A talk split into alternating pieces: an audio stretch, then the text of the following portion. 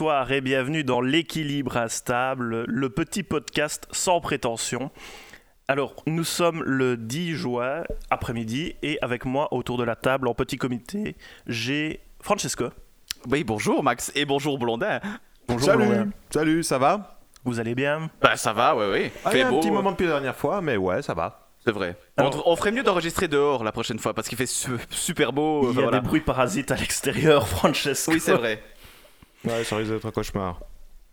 Eh bien, euh, maintenant qu'on a dit bonjour et bonjour à nos auditeurs ou auditrices, euh, Francesco, je crois que c'est toi le plan. Qui a le plan? Oui, oui, oui. Ben, je vais Dis-nous vous dire tout. ce qu'on va faire aujourd'hui. Alors dans l'émission, on va d'abord parler des news, donc tout ce qui se fait en cité ardente ou pas. hein, voilà. Ah, ça peut peu- être des news totalement sans aucun rapport. hein. C'est juste ce qu'on a envie de mettre là-dedans. Absolument, mais donc euh, se mettre un peu à jour avec l'actualité, quoi. Ensuite, on va passer au dossier du jour, puisque le dossier du jour est un peu particulier, puisqu'on a choisi un thème, et le thème de cette fois-ci, c'est le roman policier. Donc tous les, Le tous polar. les types, euh, tous les polars euh, qui existent. Donc euh, À ne pas confondre avec le polaire. Absolument, Ouais. parce que d'autres, Qui tient chaud, que la température euh, n'est pas tout à fait la même. Mais parfois, c'est assez glacial, le polar. Ah, tout à fait, tout à fait. Surtout les Suédois. Ils Oui. sont bons là-dedans, les nordistes. Ça, c'est ta spécialité.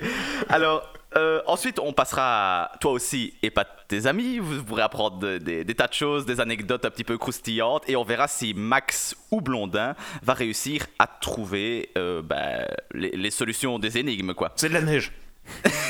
Non, Déjà, la dernière fois, on n'a pas brillé, donc euh, cette fois-ci, Cette fois-ci, ce sera, ce sera mieux. Ça ne peut être que mieux, de ne toute peut façon. être que mieux, ça, c'est pas faux.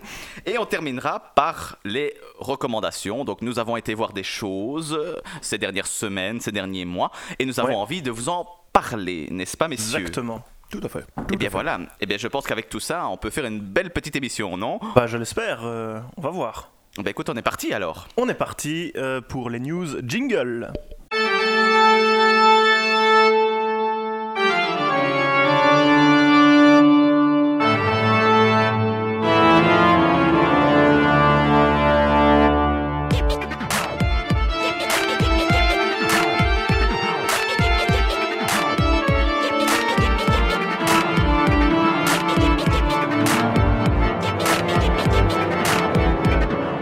Eh bien, euh, on va commencer ce petit tour de table par euh, Blondin. Tiens, Blondin, est-ce que tu as des petites news à nous communiquer? Euh, petite news, oui. Donc, euh, tout d'abord, un nouvel album de Goulton est sorti il y a maintenant à peu près un mois. Donc, Goulton, c'est un groupe un peu particulier. Ils se définissent eux-mêmes comme du gotabilly.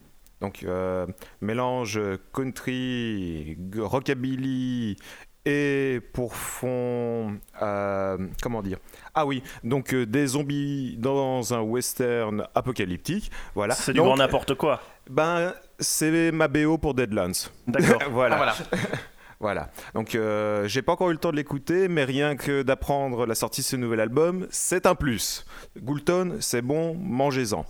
Euh, deuxième petite nouvelle. euh, il y a quelques jours, Wizard of the Coast vient d'annoncer une nouvelle campagne pour Donjons et Dragons, donc cinquième édition.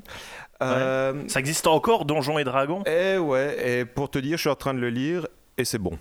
Ah, c'est bon, c'est facile, c'est compréhensible. On peut enfin faire du donjon de manière moderne et sans se prendre la tête, pas de calculatrice ni rien. Voilà. Ni de tableur Excel Ni de tableur Excel. On n'est pas Pathfinder. D'accord. Voilà. Et ben, quand tu l'auras lu, tu nous feras un petit Ouais. retour là-dessus. Mais pour le pitch de ces campagnes, donc Ouais. grosso modo, des morts vivants dans une ambiance Indiana Jones dans, au pays des dinosaures.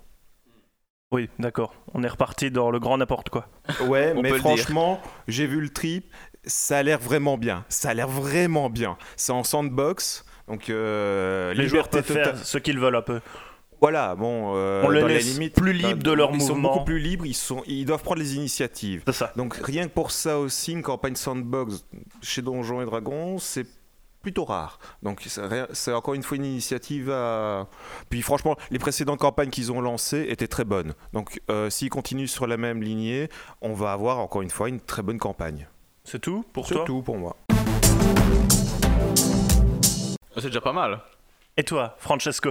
Bah, moi, au niveau actu, euh, voilà, la seule chose dont j'ai envie de parler, c'est des trucs qui m'énervent en ce moment. Parce que Qu'est-ce qui t'énerve Alors, ce qui Est-ce m'énerve, qu'il y a les- quelque chose qui peut arriver à t'énerver? Oui, eh bien, ce sont les hand spinners. Alors ça, c'est c'est insupportable. Enfin, je, sais- je suppose que vous voyez ce que c'est. Oui, oui. Ça, ça a été un phénomène hein, quand même, ce truc. Donc maintenant, mes Surtout deux... auprès des plus jeunes. hein. Oh, bah oui, tout à fait. Mais donc maintenant, mes deux nièces l'ont. Oh là là. Et c'est juste insupportable, quoi. Donc en fait, le, le hand spinner, pour ceux qui ne sauraient pas ce que c'est, qui seraient allés sur Mars les deux derniers mois, euh, voilà. Et franchement, on les envie. Exactement. donc en fait, c'est un. Donc ça s'appelle soit euh, fidget spinner, donc ça veut dire toupie à tripoter. Littéralement, quoi. Euh, hand spinner, c'est plutôt toupie à main. Donc c'est un jouet qui permet en fait euh, bah, d'occuper les mains, hein, quoi, enfin, de- d'évacuer le stress. Ah, C'est c'est relaxant au départ, oui. Oui, c'est ça. Ça sert à mieux se concentrer apparemment et euh, ça peut être une forme de loisir aussi parce que bon, on peut le faire tourner sur ses doigts, le faire passer d'un à l'autre. Enfin voilà, il y a tout un, il y a tout un. Ouais, moi, je mais faisais c'est- ça avec mon effaceur en classe. Attends, non, c'est c'est Beyblade. Ah ouais, ouais, souviens le dessin animé pourri Ouais, Oui, c'est avec la toupie, là. Sauf que ce truc-là fait quand même pas mal de bruit. Ah, ça fait du Euh, bruit Oui, quand même, ça fait zzzz, tu vois. Tu vois une scie sauteuse. Bah, ah, moins fort quand même. Mais euh, au niveau visuel aussi, c'est énervant parce que quand toi tu le fais, c'est super. Mais celui qui ne le fait pas et qui te regarde le faire, c'est insupportable, quoi. Quand t'as 35 ans et que tu joues avec ça, t'as l'air d'un gros con. Oui, ça- Mais ça se joue à tout âge, hein, donc il n'y a pas de. y a pas de Heureusement, on n'a pas encore 35 ans. Ah, c'est bientôt l'anniversaire de ma grand-mère. Je sais ce que je vais lui offrir. Ah, hand Ah, spinner non, pour surtout mamie. pas. Ah, hand spinner je en suis sûr qu'elle adorera tripoter ça. Ah bah certainement, certainement, elle euh, tripotera la toupie. Euh, Donc, grand-mère de Blonda, si tu écoutes l'émission, on te fait des gros on bisous et on espère que tu as apprécié ton cadeau. alors, est-ce que vous savez d'où ça vient ce truc-là? Est-ce que vous connaissez l'histoire de la paternité? C'est sûrement un truc qui nous vient des USA. Alors oui, effectivement. C'est un projet de l'armée américaine pour conquérir le monde. Oui, sans doute aussi. Eh bien, ça pourrait, ça pourrait. Mais donc, en fait, euh, les- apparemment, donc, euh, quand euh, ce- cette petite toupie s'est développée très fort il y a quelques mois, on a développé une idée que la paternité venait donc de. Alors, je vous le dis, c'est une américaine qui s'appelle Catherine Ettinger. Euh, mais en fait, c'est faux. Donc, elle, n'a- elle n'a pas, elle n'a pas inventé ça. Donc, euh, selon des sources, euh, à l'origine, c'est donc cette fameuse Catherine Ettinger qui aurait cherché un jouet permettant d'occuper les enfants. Donc voilà, en fait, elle, elle avait un enfant qui, qui avait à peu près 7 ans, donc c'était sa fille, Sarah. Elle sûrement souffrait- hyperactive. Non, elle souffrait de myasthénie. Oh, c'est moins bien ça. Donc euh, elle cherchait un, un jouet euh, pour, pour qu'elle puisse, euh, pour qu'elle puisse jouer en fait. Et donc elle a déposé un brevet en 1997, donc il y a déjà Ah, plus de récent, ça. 15 ans. Elle a plus vieux, 7 quand ans, là, Mais, hein. euh, non, 20 ans, 20 même, ans, 20 20 ans. Euh, Et oui, on se fait vieux, euh, 20 ans. Absolument. Mais en fait, elle 97. aurait abandonné euh, ce brevet en 2005, faute de pouvoir payer la redevance annuelle de 400 dollars.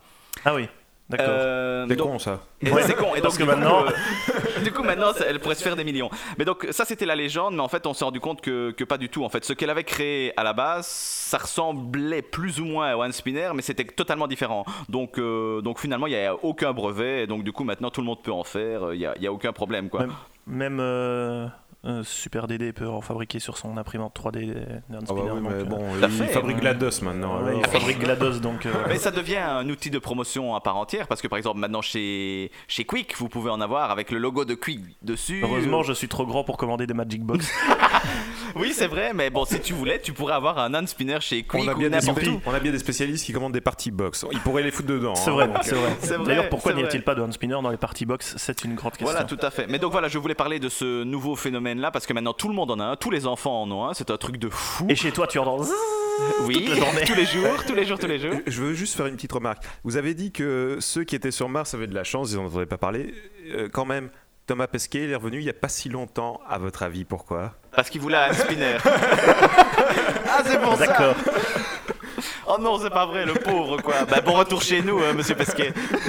Il en, aura deux, on le promet. Oui, c'est ça, exact. Ça coûte pas cher en plus ces trucs-là. Donc, c'est ça qui est chiant. Tout le monde peut en avoir, ça ne coûte pas cher et ça énerve tout le Ça monde. va être comme les flippos, tu vois, ça va être la course à celui Ouais. qui a le plus, le plus brillant. Mais oui, sûrement. Mais et puis en plus, c'est le genre de mode qui, dans 6 mois, ce sera fini quoi. Oh, mais j'espère bien. Et moi Euh, aussi. Si, si ça pouvait être avant 6 mois, ça serait cool aussi. Tandis que franchement, avec un cours d'éducation sexuelle, vous captivez les enfants de n'importe quel âge. Absolument, absolument. Attends, il y a rien de tel que ça finalement. On le saura. Surtout les exercices pratiques, ça, ça, ça plaît toujours. Ouais, Oui, oui, oui, mais enfin bon, euh, euh, peut-être un spinner n'est pas euh, sextoy non plus. Enfin voilà. Ah, ah, Ah, ah, ah, On va lancer une idée. J'aurais dû me taire. J'ai l'impression que cette news part un peu en sucette. Oui, je, on peut- pa- passe à la suivante parce que voilà. euh, Alors, c'est à moi maintenant. Ouais, ouais, tout à Oui, c'est fait. à toi. D'accord. Alors, j'ai deux, trois petits trucs. Je ne vais pas vous parler du tout de cette Australienne qui, à 19 ans, vend sa virginité sur Internet pour 250 000 dollars. Oh, Je ne vous en parlerai pas. Parce que- dommage. Voilà. Euh, je voulais vous parler de deux, trois autres choses. Alors, par exemple, euh, le clavier AZERTY qui est en passe d'être euh, remplacé.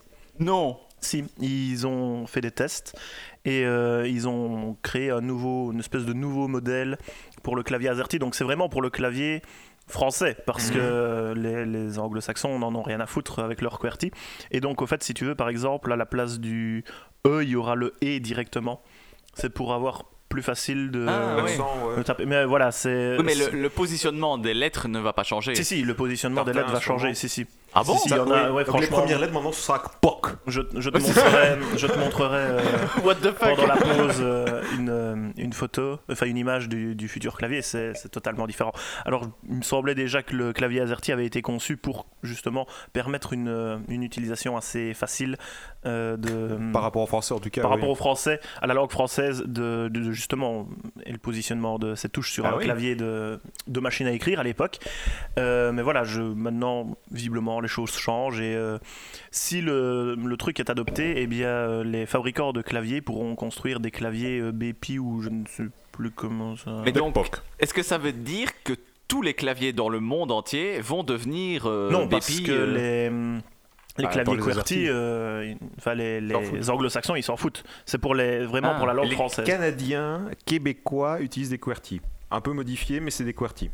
Mais ce serait quand même plus simple si on avait un seul clavier dans le monde entier, non? Euh, non, parce que comme disait Max, il y a une affaire, euh, le positionnement des lettres dépend quand même de ta langue maternelle. Oui, et puis tu, as- tu n'as pas les caractères spéciaux en anglais. Par exemple, les, les et avec les accents, nous on les a, mais les anglais ne les ont Regarde, pas. il n'y a pas Ah beaucoup ouais. de langues qui utilisent des accents comme nous. Bah écoute, Max, c'est assez surprenant. Donc, est-ce qu'on sait déjà plus ou moins euh, quand Bah, ça c'est va dans, se les, faire? c'est dans les prochains mois que enfin, ça va encore être étudié euh, pendant quelques mois, et puis euh, voilà, ça va être soumis euh, à de plus hautes instances. Donc euh, on verra bien. J'essaye de retrouver la, la news là, mais je ne la vois plus. Bah, il va y avoir en tout cas un temps d'adaptation assez. Ah oui, mais pour tout le monde, et long. pour, les, pour ceux qui aiment bien euh, taper euh, à la machine à Bah, écrire, maintenant, ça va être tout très le long monde, aussi. Tout le monde Tout le monde, écrit ouais, oui, tout le avec monde. un clavier. Donc, C'est ça, euh, même, même un clavier numérique sur ton, sur ton smartphone. Va-t-on revenir à pas l'écriture manuscrite? Ce serait peut-être pas une si mauvaise idée que Bah, ça. Je trouve aussi.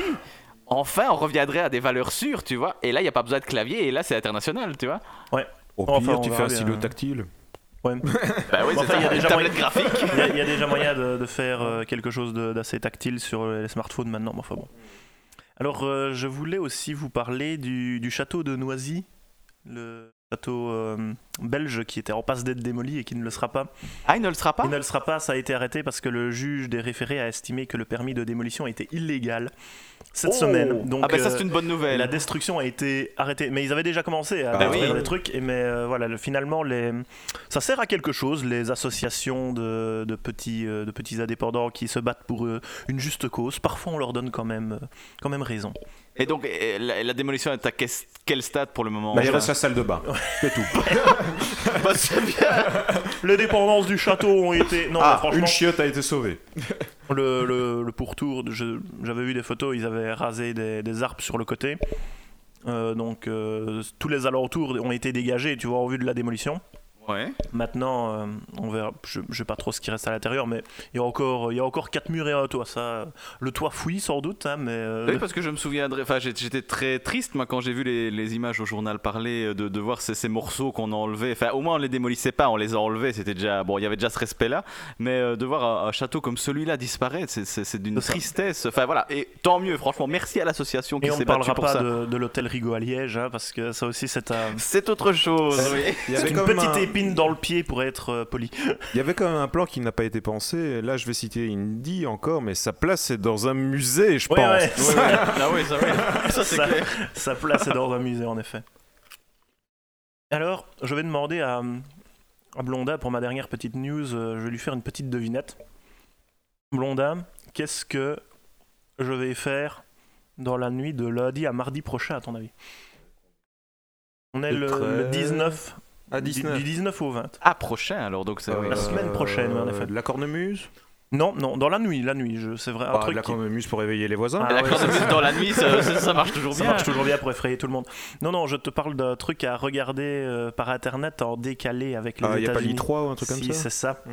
Il y a, Il y a Devolver cette année, je crois. euh, il y a des Volver, il y a donc le, le 3 c'est le, le salon du jeu vidéo qui se déroule à Los Angeles avec euh, des conférences euh, de, de constructeurs comme Sony. Euh, il y a aussi une conférence pour le PC, il y a Microsoft et il y a Ubisoft et Bethesda aussi. Donc euh, Oh, les, gros, les gros du jeu. les euh, gros du jeu d'habitude. Alors, euh, on verra, on verra. J'ai téléchargé un petit bingo comme d'habitude et je m'apprête à le Mhm. remplir à- et à l'imprimer. Bingo. Ça paraît d'avance être une soirée mémorable comme chaque année. Donc voilà, eh bien, je pense que nous avons fait un petit peu le tour des, des news Tout à fait. et nous allons donc passer au dossier du polar.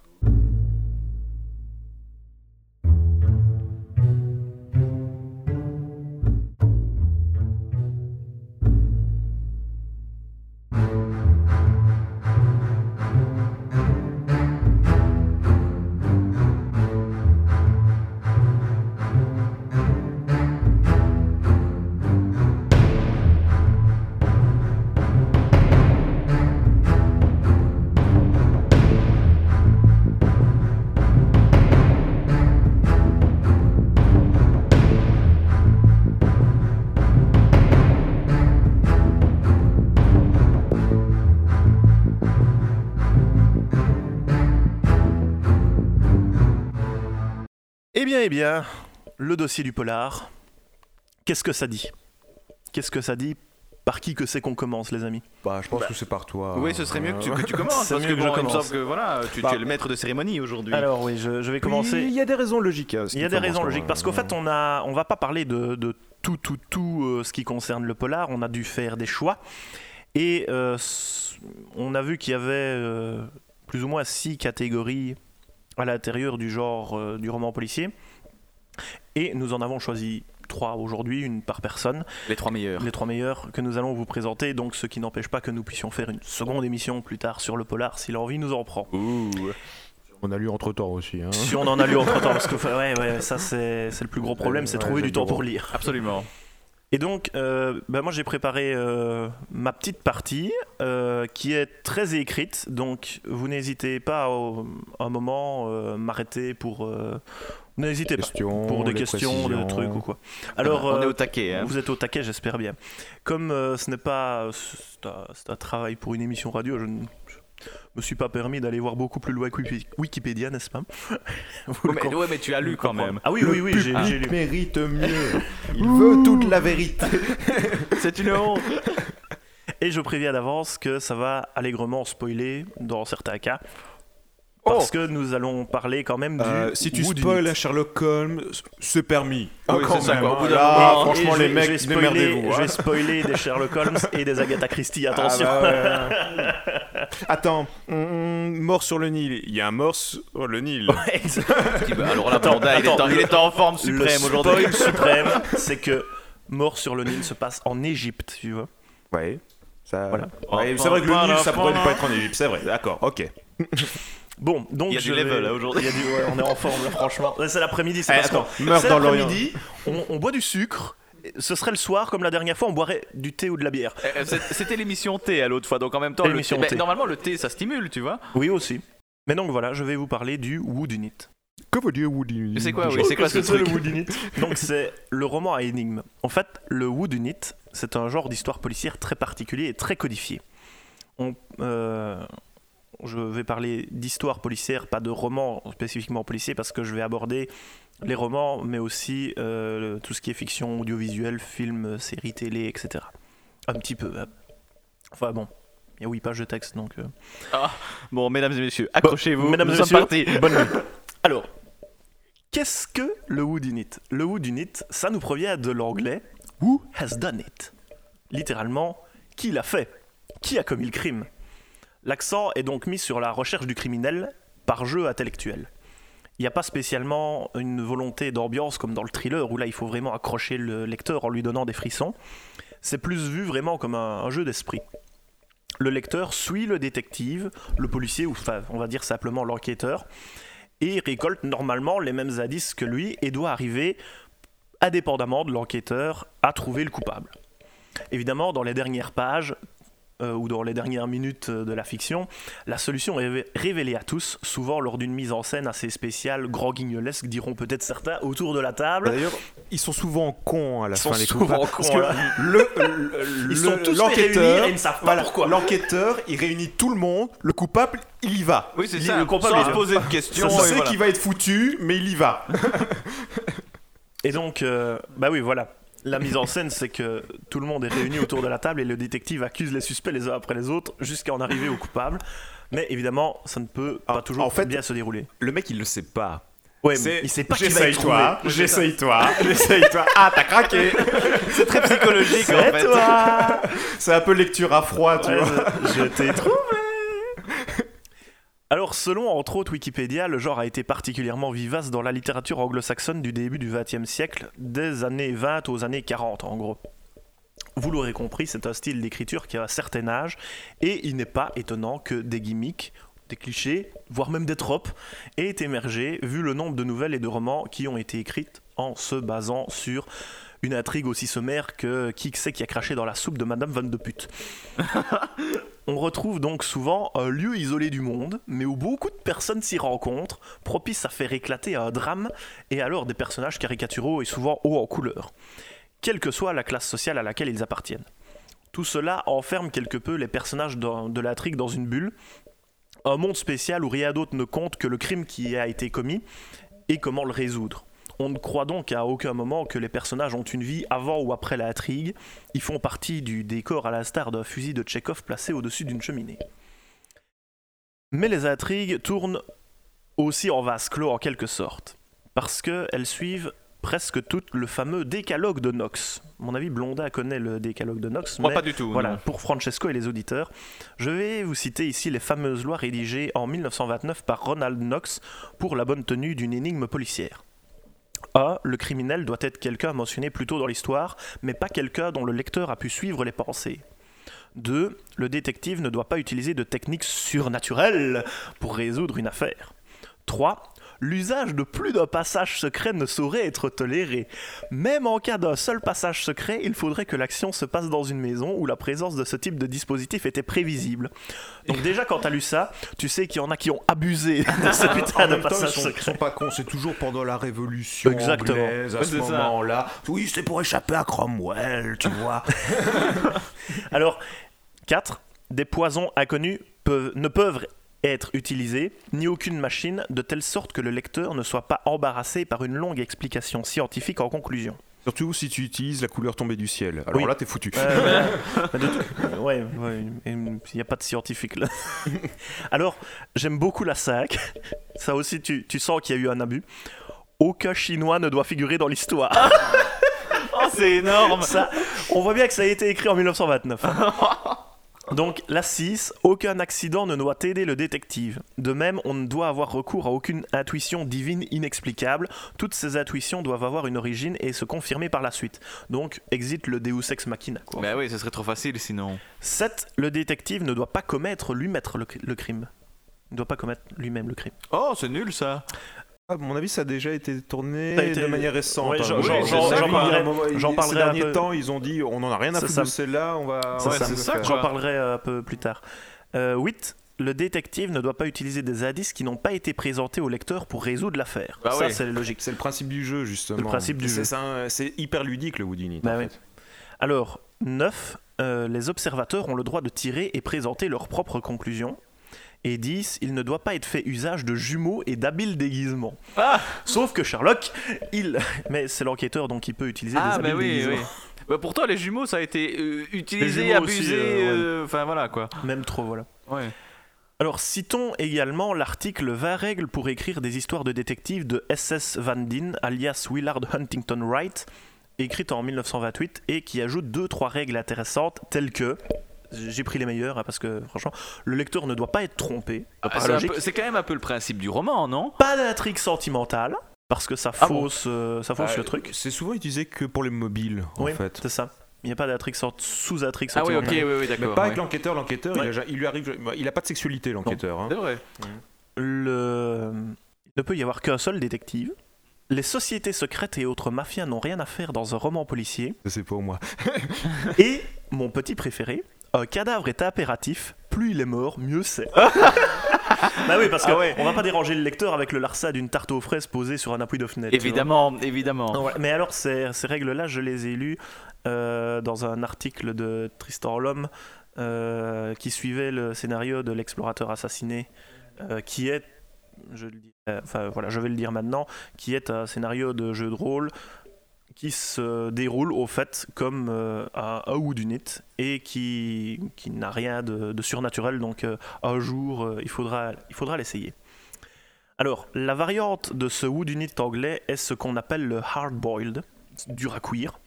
C'est la version américaine, avec comme d'habitude du sang, de la chic et du molar, ce que ne font pas les Anglais d'habitude. C'est toujours très, très prude. hein. Ah, les- En mais oui, mais ça, les Anglais, ils ont ce charme, ce, ce gentleman. hein. Alors, je ne vais pas trop m'attarder sur le hard-boiled parce que ça tend plutôt quand même vers le roman noir et je pense que quelqu'un Bah, d'autre autour de la table le, va en parler tout à le l'heure. roman noir, l'expression n'existe pas en anglais. C'est hardboiled. Voilà. Hardboiled crime fiction. Voilà. Voilà. Petit historique là à présent. Comme me l'a fait remarquer Blondin lors de notre euh, très maigre préparation de cet épisode, 5 minutes, quoi. c'est au chevalier Dupin que nous devons les premiers vrais Whodunit. Dupin est un personnage de fiction créé par l'écrivain et poète et essayiste Edgar Allan Poe en 1841. Ne me regarde pas comme ça, Francesco, j'ai réussi à le. Donc, Bravo. il intervient dans trois histoires double assassinat dans la rue Morgue, le mystère de Marie Roget et la lettre volée. Alors, la première parle du meurtre plus ou moins violent de deux vieilles filles habitant dans un immeuble de la rue Morgue à Paris. L'une est étranglée et enfoncée dans la cheminée, tandis que l'autre a été égorgée par un rasoir et se retrouve dans la cour intérieure de l'immeuble totalement démembrée. Enfoncé dans la cheminée, c'est assez original. Enfoncé quand dans même. c'est assez original. Fait étonnant, toutes les portes sont fermées et personne n'a de mobile. Et comme elles sont à un étage assez haut, personne ne pouvait non plus euh, grimper jusque-là. Dupin parvient à inspecter les lieux du crime et résout rapidement l'enquête. Alors là, franchement, toi qui as lu, enfin moi qui ai lu le, la nouvelle euh, à l'époque, je me demande même si ce n'est pas ma, mère qui m'a lu, mais de toute façon, tu peux utiliser tous les rasoirs d'Occam que tu veux. Tous. Il faut vraiment le sortir de son chapeau, pour ne pas être vulgaire, pour savoir que c'était un putain d'orang-outan qui avait fait le coup. Et le pire, c'est que Dupin, il va sur place pour être sûr Que c'est bien ce qu'il a l'orang-outan. deviné. C'est ça. C'est Rien ça. qu'avec ce qui Parce que était écrit dans, dans- les journaux. Moi, j'ai j'ai pas lu la deuxième que tu as cité, le mystère de. Ouais, moi non plus. voilà. Marie Roger. Mais la lettre volée, c'est vraiment, il reste Ouais, chez attends, attends, j'y lui. j'y viens après, j'y viens après, j'en j'en viens après. Ouais, attends, ne spoil pas Donc- euh, Max, quoi. Donc, euh, donc, donc, voilà, c'est un orang-outan qu'un marin avait ramené qui euh, il, il voyait le, le marin se raser, donc euh, il s'est enfui, il a essayé de raser une des bonnes femmes, il l'a égorgé, et puis l'autre il s'est énervé et il l'a tapé dans la cheminée. Tu vois, voilà, voilà, c'est ça. et donc, j'ai envie de dire, passé par la cheminée. et comme c'était un orang-outan, c'est une preuve que déjà à l'époque, le lobby roux était à l'œuvre. Ah, c'est pas faux. Oh, ah oui, ok. Oh, oh, oh, oh. Oh, bah oui. Alors, n'ayant pas lu le mystère de Marie Roger, je vous dispense de celui-là, mais sachez que l'article Wikipédia ne met vraiment pas en valeur cette histoire-là. Donc, le- la troisième nouvelle, La lettre volée, me paraît la plus plausible et Mhm. en même temps la plus humoristique. Une lettre compromettante a été volée, merci Captain Obvious, à une certaine dame par un certain malfaiteur qu'on appelle D. Et euh, le malfaiteur exerce un chantage sur cette dame d'un certain rang. Donc la police va fouiller chez ce monsieur D, retourne tout de fond en comble, comme l'expliquera le préfet de police de Paris à Dupin. Tous les meubles ont été retournés, tous les objets déplacés, et comme on est dans du Edgar Allan Poe, toutes les planches du parquet ont été soulevées. C'est comme une visite chez Publifin. Exactement. Exactement. Et encore chez Publifait, à mon avis, on a, on a fouillé les gens aussi qui sortaient. Et les livres, très importants, ont été feuilletés un par un, une page après l'autre, pour être sûr que rien n'était caché à l'intérieur. Même dans les doublures. De... Enfin, c'est un vrai truc de fou. Et rien n'était caché dans cette maudite baraque. La solution est des leurres simples pour Dupin. Si elle n'est pas cachée, c'est que la lettre est visible au vu et au su de tous. Et donc elle est cachée. Elle, elle est plus ou moins cachée, en fait, elle était en évidence sur le bureau du coupable, donnant ainsi réellement corps à une métaphore sexuelle que je ne ferai pas ici. Plus c'est gros, plus ça passe. Euh, Voilà, c'est dit. Donc, parlons- elle est visible, donc elle est cachée. Elle On n'y fait pas attention. Exactement. C'est vrai, c'est vrai. Donc je vais maintenant parler euh, quelques instants de euh, Sir Arthur Ignatius Conan Doyle. Ah, C'est Ignace, son deuxième prénom? C'est Ignace. Eh oui, moins. c'est dur à porter, Eh, c'est mais. Très dur à porter, c'est pour ça qu'on s'est limité à Sir Arthur. Sœur Ignace, viens un peu. À l'école, ça devait être pas mal. Bon, il n'a pas écrit que les Sherlock Holmes. hein. Lisez La Grande Ombre et Le Monde Perdu, c'est du très bon aussi. Mais évidemment, aujourd'hui, on va s'attarder sur son personnage phare, Sherlock Holmes. Alors d'emblée, les origines de Sherlock sont très très claires. D'un côté, tu as le chevalier du pain, même si Sherlock lui-même prétendra le contraire, ce qui est un foutage de gueule puissance 10 000, là, parce que dans le premier roman, Une étude en rouge, Watson lui dit euh, Vous me faites penser à Dupin. Alors Sherlock lui dit Non, moi je ne suis pas comme ça, moi je ne, je ne fais pas comme euh, ce personnage, euh, je ne, je ne devine pas les pensées de, des gens en les regardant 30 secondes. vois. Il y a une nouvelle où explicitement Watson se fait chier devant le feu de cheminée et Sherlock vient lui dire Pourquoi est-ce que vous pensez à telle personne? Donc voilà, c'est vraiment du foutage de gueule puissance 10 000. Et de l'autre côté, Sherlock, hein, Ouais, quand bah même. ouais. hein, ouais. Ah ouais. et de l'autre côté, vous avez l'ancien professeur de, de- d'Ignace, Joseph Bell, euh, qui lui a enseigné la chirurgie. Et euh, Joseph Bell était connu pour euh, arriver à deviner des choses vraiment importantes à partir de petits détails sur le corps des, des personnes qu'il voyait. Tout à fait. Et ce n'est pas une histoire inventée. Mais bon, qui peut se permettre de cracher sur le personnage de fiction qui a été le plus adapté au cinéma? Mais oui, et puis comme quoi tous les personnages de fiction viennent quand même, il y a toujours de la réalité. euh, Exactement. Toujours, toujours, quoi. C'est impossible qu'un personnage de fiction naisse de rien. Totalement. Ex nihilo, c'est, c'est très très dur. Bah, Il n'y aurait pas d'auteur sinon. Pas, pas d'auteur sinon. Bah oui, mais en fait, tu, tu pourrais te dire, tiens. Non, mais euh, tout ce que dans tu as vécu, tout ce que tu as lu avant te conditionne à créer quelque chose de nouveau, tu vois. Oui, donc, puis toutes, euh, tes, toutes tes relations finissent en fait, tout- tout- tous tes amis, toute ta famille, tout ça, tout, tout, tout. Spoil de la vie, tout est connecté. Oui, mais tout ça finit dans, dans, dans, dans les bouquins, quoi. C'est Ouais. ça qui est beau. En fait, la, la, la fiction, c'est un, un petit bout de réalité, finalement. oh, c'est nouveau. Je reviens à penser quand même à la théorie des mille singes qui tapent à la machine à écrire. Ouais, ouais ça c'était c'est. le- l'extrême exemple du, du ex nihilo. C'est- hein. c'est- moins glamour. C'est beaucoup moins glamour.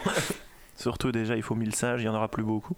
Enfin bon, Euh, où en étais-je? Ah, donc c'est pas mon rôle de, de taper sur, euh, sur Sherlock parce que j'ai passé une grande partie de mes vacances quand j'étais petit avec mes parents à dévorer les aventures de ce personnage sur la banquette arrière de la voiture. Donc, petit coup de cœur au passage pour la nouvelle du ruban moucheté qui est vraiment pour moi, je crois, une de mes préférées de Conan Doyle et parce qu'elle m'a fait frissonner un peu de terreur la nuit euh, comme, euh, comme d'autres que je citerai après. Alors, nous parlerons de certaines adaptations plus tard dans ce dossier, mais sachez que l'œuvre de Sir Arthur est vraiment géniale à lire, surtout lorsqu'on commence à découvrir le roman policier.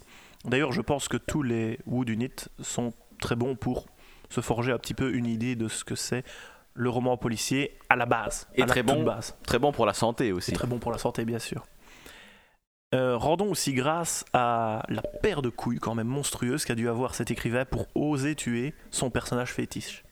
Avant de le ressusciter à cause du lectorat. Couille qui raccrocha quelques années plus tard lorsqu'il fit revivre pour, à mon avis, combler le déficit en livres sterling de son porte-monnaie. Mais le lectorat faisait pression aussi, aussi. quand même. Enfin, hein. je dis ça, je me suis pas Mm. renseigné sur le sujet, donc je vais passer Mm. à la suite. Il y a eu nombre de continuateurs de l'œuvre de Conan Doyle, mais j'aimerais ici en épingler un en particulier. En effet, je ne pense pas que tous se valent, pourtant j'en ai lu quelques-uns, mais il y en a un qui a réussi à faire vibrer ma, ma corde nostalgique, à me replonger en enfance quelque part. Il s'agit de René Réhouven, alias René Sussan. On lui doit Histoire secrète de Sherlock Holmes. Le principe est simple. Chaque fois que le tressaillant Dr. Watson commençait l'un de ses récits en disant Nous nous remettions à peine de l'affaire Trucmuche, ou encore Quant à l'affaire Machin Bazar, nous avons, é- nous avons été occupés quelque temps, eh bien, René Reuven a écrit une histoire sur ces affaires que ne fait que citer Watson. Et il a littéralement comblé les hiatus, et ce terme n'est pas employé par hasard, laissés par l'auteur original par manque de temps ou manque d'imagination. Le plus impressionnant étant peut-être que toutes ces affaires qu'il a écrites et qu'il a inventées sont liées entre elles, mais ça je vous laisse le découvrir parce que c'est vraiment génial. C'est un, un superbe voyage et euh, En combien de livres, je ne sais pas un seul livre, Un seul mais- mais livre. c'est plusieurs nouvelles. D'accord. Et franchement, c'est un retour vraiment bienvenu dans cet univers victorien si particulier de la fin du 19e siècle. D'ailleurs, il est écrit sur la quatrième de couverture du roman de Reuven, je cite, Si sa copie est tellement conforme, entendez ici à l'œuvre de Conan Doyle, on se demande si traduite en anglais, elle n'aurait pas valeur d'original. Et pour moi, la réponse est oui. Complètement oui. Même dans les tournures de phrases, tu as l'impression que ça a été vraiment traduit Il incarne. non, il, il incarne vraiment l'écriture française, pas des traducteurs français de, de Conan Doyle, c'est c'est fabuleux. Donc je ne m'attarde pas plus longtemps sur Sherlock pour passer sur Hercule. Ah Le chien? Non. Non, non, lui, il a, une moustache. Ouais, celui sur lequel euh, on ne passe pas parce que c'est lui qui passe sur tout le monde. Ce petit belge à moustache cirée est un peu pour moi l'antithèse de Sherlock Holmes parce qu'ils opèrent dans des registres très différents. Alors que Sherlock ne va s'appuyer que sur des indices matériels, Hercule, lui, il va en tenir compte de ces indices, mais euh, ces petites cellules grises vont plutôt le faire jouer du côté psychologique des personnages pour en déduire qui est le meurtrier. Euh, un, un profiler en quelque sorte. Enfin, on va pas trop l'insulter non plus. hein. Un- Et des fois, c'est un peu tiré par des cheveux. Il y a des fois, c'est un peu tiré par hein, les cheveux. ouais. Bon, il est quand même le protagoniste principal de 33 romans et 51 nouvelles de l'autrice euh, Agatha Christie. On dit autrice? On dit autrice, mon cher. pas auteur Euh, les deux c'est, canadien, euh, c'est québécois, auteur. Ah, c'est comme, Ah, dit- c'est comme divulgaché. Mais au fait, on divulgage avant, beaucoup, avant le avant la, la mise en place de- du dictionnaire par euh, l'Académie française, autrice existait. Ah, Donc maintenant, il y a une espèce de mouvement de réhabilitation du mot autrice plutôt que du mot auteur. Donc pourquoi pas ne, pourquoi ne pas utiliser Bon, autrice par Agatha Christie. hein.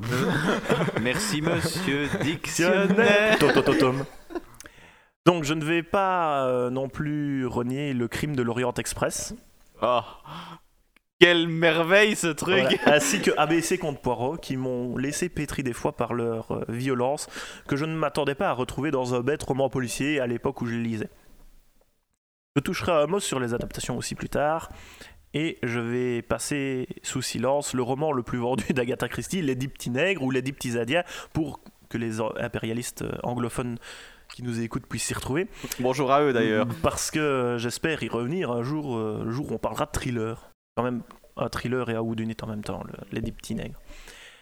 Pour terminer sur la partie littéraire, je recommande également du français, moi, monsieur. Parce que je suis comme ça, je bouffe à tous les râteliers. On n'avait pas parlé de Saint-Antoine aujourd'hui. Gaston Leroux, mon cher. Oh, et, et- roule ta bille. Bah, Le journaliste, le mystère de la euh, chambre jaune. c'est vraiment le. et le parfum Et de le la parfum de la Dame Noire. noir que je n'ai pas encore lu. Et le mystère de la chambre jaune, c'est vraiment, c'est vraiment Oui. ça. Ah, c'est le classique. Alors, hein, là, c'est oui. ch- chambre clos, donc parfait pour un Woody. C'est ça. Alors ça a eu une incidence euh, certaine sur mon enfance. Une influence néfaste, je dirais même, parce que quand j'ai commencé à le lire quand j'avais 10-11 ans, je trouvais ça vraiment très barbant à lire. Et j'ai tout simplement arrêté la lecture de ce bouquin. Mais quelques années plus tard, j'y suis retourné. Et euh, parce que ça faisait un peu tâche sur ma biographie. Et j'ai pris sur moi et je l'ai fini. Alors on est vraiment encore une fois ici dans le côté très psychologique de l'affaire. hein. Même parfois je trouve euh, dans la masturbation intellectuelle parce que les preuves matérielles sont pas toujours tenues en compte. Enfin bon, au final j'avais apprécié l'ensemble du truc, mais la solution à l'énigme que je vais quand même dévoiler, franchement ça me... Ça m'emmerdait un petit peu parce que rêver de son agression après coup et se cogner le crâne contre la tête du lit sans aucun coup de main externe, il faut arrêter la drogue. Il faut complètement arrêter la drogue. C'est possible. Ça reste possible. Voilà. Mais ça reste possible, mais enfin. c'est-. Tu- généralement, tu te fais plus mal quand tu te bagarres avec quelqu'un que. bon, les accidents er- existent. Très fort. Voilà, bah On s'est oui. cogné très fort. Bon, Attends, ça, C'était en marbre hein, quand même le coin. bon, euh. ça reste un très bon roman à énigmes Ah, c'est vrai du que c'est chez 20e les siècle. Richard, hein, donc. Ouais, bah oui, c'est ça. Alors, Et alors, bah, Oui. juste pour la petite parenthèse sur, euh, sur la, le mystère de la chambre jaune, je trouve autant le livre, moi je- moi j'ai adoré, et autant, l'adaptation avec André Dussolier. autant le film. Ah, au secours quoi. C'est avec André Dussolier, non, c'est avec Non, euh, euh, Pierre Arditi. Pierre Arditi, Il y a oui, c'est ça. Podalides. Il y a Podalides, Pierre Arditi. Mais c'était lent, c'était plus lent que le bouquin, je et puis ils, en ont fait un truc un peu loufoque. Enfin, je, je sais pas, moi j'étais vra- j'ai vraiment pas aimé du tout l'adaptation. C'était vraiment raté quoi. Autant euh, suis le bien emmerdé euh, devant, Voilà quoi. Donc lisez le livre, mais ne regardez pas le film parce que c'est une horreur le film. Et il y avait deux adaptations adaptation, enfin une adaptation en BD euh, de La Chambre jaune et du parfum de la Dame en noir, euh, qui était pas mal foutu. Je sais plus qui le scénarisait. C'est un Belge. C'est tout ce que je sais. Et c'était non pas mal foutu. Ouais. Non, pas. eh, Arrête avec Peyo. hein. Euh, non, Neuchâteau, je crois. Du château, quelque chose comme ça. Du château, je crois. Bah voilà, bah, euh, et- Bah, et elle est bien faite au moins, ou bien. Ouais, c'était pas mal. Hmm. Franchement, très proche du roman. Pas donc euh, euh, le roman ou les BD, mais pas le film. Oui, au secours, pas le film, quoi. Mais vas-y, continue, Max, parce Voilà. que je t'ai coupé.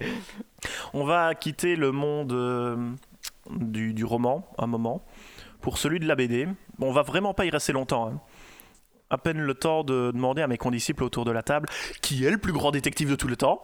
euh, Conan. Je... Bah, euh, Maigret. En BD, Bah, Ah, en manga. BD. Batman. Batman. Ah, c'est Bat... Ah ouais Ah, il se présente quand même lui-même comme le plus grand détective. Bah, Détective, non, justicier, oui, mais détective, je Mais ne sais détective aussi, parce Ah ouais. que euh, en vrai, Batman, c'est bien entendu un super-héros, même s'il n'a pas de super-pouvoir, il a quand même un super mental d'acier qu'aucun autre héros n'a. Mais le plus important, franchement, c'est que c'est d'abord un détective. Il cherche des indices pour confondre les coupables commis, enfin des, des crimes commis dans cette affreuse Gotham City. À la base, c'est un détective. Oui, d'accord, d'accord. Même oui. si je suis d'accord, c'est un justicier, c'est un vengeur, nana. Ouais, bon, c'est surtout Razal Ghul qui l'appelle comme ça. Voilà. hein, ouais. Mais c'est un détective. Euh, J'en profite si vous avez la possibilité de jeter un œil sur l'un des derniers arcs scénaristiques de Snyder et Capullo. C'est parfois assez inégal, surtout quand c'est pas eux aux commandes, mais euh, en 9 tomes, franchement, très très bonne histoire. Alors, je vais attaquer à présent l'audiovisuel. Ouh. Et je me rends compte qu'on est encore loin de la fin. Euh, je- Accrochez-vous, mesdames et messieurs, On est page accrochez-vous. 2. Je voudrais, dans un premier temps, aborder ce qui se fait sur grand écran. Alors, comme je l'ai dit plus tôt, Sherlock est le personnage de fiction à avoir bénéficié du plus d'adaptations cinématographiques.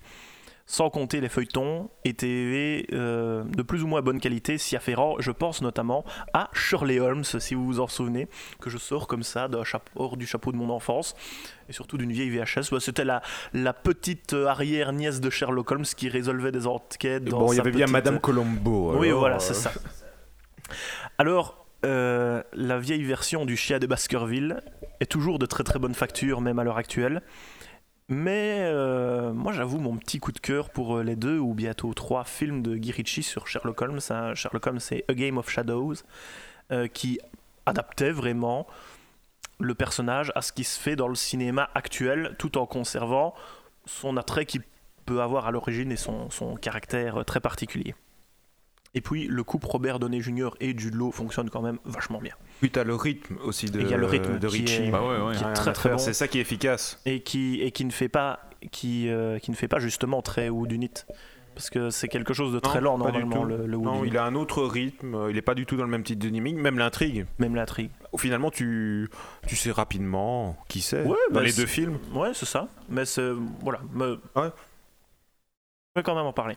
Alors, j'entends déjà. euh, Et Benedict Cumberbatch dans tout ça. C'est qui? Benedict, Ah, Smaug euh, Ouais, Mm, Tous les fans de Sherlock de la BBC s'écriront ça même. Il y a un manga. Je l'ai encore, vu, j'ai encore vu tantôt. oui, avec la tête de Cumberbatch. De Sherlock. C'est, c'est l'adaptation de la série En en, manga. manga. Je te jure. Tu vas dans n'importe quelle librairie à Liège, tu devras euh, pouvoir le trouver. Tu Pourquoi pouvoir le trouver. Eh ben, Que dire de cette euh, série Sherlock? Qui l'a vu en entier? Personne que moi autour de la table? J'ai vu quelques extraits, moi. Enfin, j'ai vu quelques épisodes. Bon, j'ai vu les deux premières saisons. Je suis pas Non, allé voilà. plus loin Bah, hein, pour le moment. Franchement, c'était. Maintenant que la série est terminée, c'était vraiment excellent de bout en bout. Mais je garde euh, une petite préférence, comme tu dis, pour les deux premières saisons, qui étaient des adaptations de ce que pourrait être une enquête de Sherlock Holmes dans notre monde de technologie actuelle. Et c'était vraiment euh, repris des histoires, enfin assez fidèlement des histoires euh, écrites par euh, Conan Doyle. C'était vraiment une franche réussite. Euh, les saisons 3 et 4 sont des histoires totalement nouvelles et sont loin d'être sans intérêt. Mais voilà, moi je vais, je garde vraiment mon coup de cœur surtout pour la, la moustache de Watson, ou plutôt la moustache improbable et totalement factice de Martin Freeman dans l'épisode spécial The Abominable Bride, donc l'effroyable mariée, qui se situe entre la, Ah, vu, saison, la saison 3 et la saison 4. Oui, et oui, ils font un retour Oui, oui, aux sources Absolument. totalement Avec la légiste qui devient soi-disant un homme, mais on regarde l'actrice quoi. c'est ça, c'est totalement improbable. Mais vraiment très très très marrant. Ah oui, c'était un, un bel épisode celui-là, c'est vrai. Alors, avant de passer au petit écran pour une transition toute trouvée, je voulais citer trois films de ces dernières années. Je suis remonté quand même loin, qui pour moi sont de vrais Wood Unit, même s'il y a une petite, un petit aspect thriller dedans. On captive le public comme on peut après tout. hein. C'est dur de le, de, le, con- de le garder maintenant devant un truc très lent, très, très vrai. posé. Donc il s'agit de Crime à Oxford, sorti en 2008 avec Elijah Wood et John Hurt. Donc il faut, euh, tu ne l'as pas vu Francesco, Non. il faut Ah, si, imaginer Frodon Saquet qui retrouve sa logeuse morte après une pause thé alors qu'un professeur en mathématiques d'Oxford venait lui rendre visite. D'accord. Donc c'était délicieusement cliché et prenant, dans cet ordre. Oui, mais est-ce que Elijah Wood est aussi bon là-dedans non, franchement, il est bon. Ouais, bien. franchement, Franchement, il est- ouais, ouais. franchement, le duo fonctionne bien. Exactement. Franchement, très bien. Non, non, vraiment, Ah ouais. vraiment. Donc crime à Oxford. Est-ce qu'il est un peu plus actif que dans Le Seigneur des Oh, Anneaux oui, oui, oui, oui, Ah, quand même. C'est pas difficile. euh. C'est pas difficile. Donc, dans la catégorie hardboiled, euh, là, je tire un petit peu de mon côté de la couverture sur le film noir. Et en 2014, il y a eu Ballade entre les tombes ou A Walk Among the Tombstones avec le très merveilleux Liam Neeson. Donc, c'est un détective privé, euh, ancien alcoolique et ancien policier qui est engagé pour retrouver, et je cite Wikipédia, euh, les meurtriers de la femme enlevée d'un trafiquant de drogue. Donc, le mec, au fait, euh, vraiment aussi bouffe à tous les râteliers. Tant qu'il est payé, il veut bien être payé par n'importe qui, donc même par un trafiquant de drogue qui veut retrouver sa femme, en l'occurrence les meurtriers de, que sa femme, de sa femme. Euh, alors, bon, même si ça flirte, comme je l'ai dit, avec le noir, il y avait quand même une grosse partie de recherche d'informations où on voit Matt Scudder interroger les gens, prendre des cours sur comment fonctionne Internet, parce que l'intrigue, elle se déroule fin des années 90, début 2000. Et euh, évidemment, il y a de belles fusillades à la fin pour euh, ponctuer un petit peu. Et des modems récit. 56K Exactement. Donc pour La belle ponctuer époque. un récit palpitant. Et, euh, et voilà, moi j'ai vraiment retrouvé un côté film policier à l'ancien en voyant ça. Donc je voulais vous le recommander. Faites quand même attention à la scène d'intro, parce que si vous n'y êtes pas, si vous n'y êtes pas préparé, on va dire qu'elle est Carrie du pangolin asthmatique au pied de biche. et alors le dernier, bah, il y a les Oui salopards de Quentin Tarantino, qui est, je pense, l'un des meilleurs moments que nous avons passé au cinéma avec Blondin et Marcus Pénis. Hum, euh, J'ai jamais ri autant au cinéma. euh, Et cette fois-là. Et on était comme trois psychopathes. Ouais, exactement. Donc, euh, Mais quel film dégoûtant, franchement Bah, nous, on, a trouvé que c'était Enfin- une comédie. Ah ouais, je, ouais, je le cite, je le cite juste Francesco parce qu'il était inscrit comme mood unit moderne sur la page Wikipédia. Ah bon Oui, oui, oui.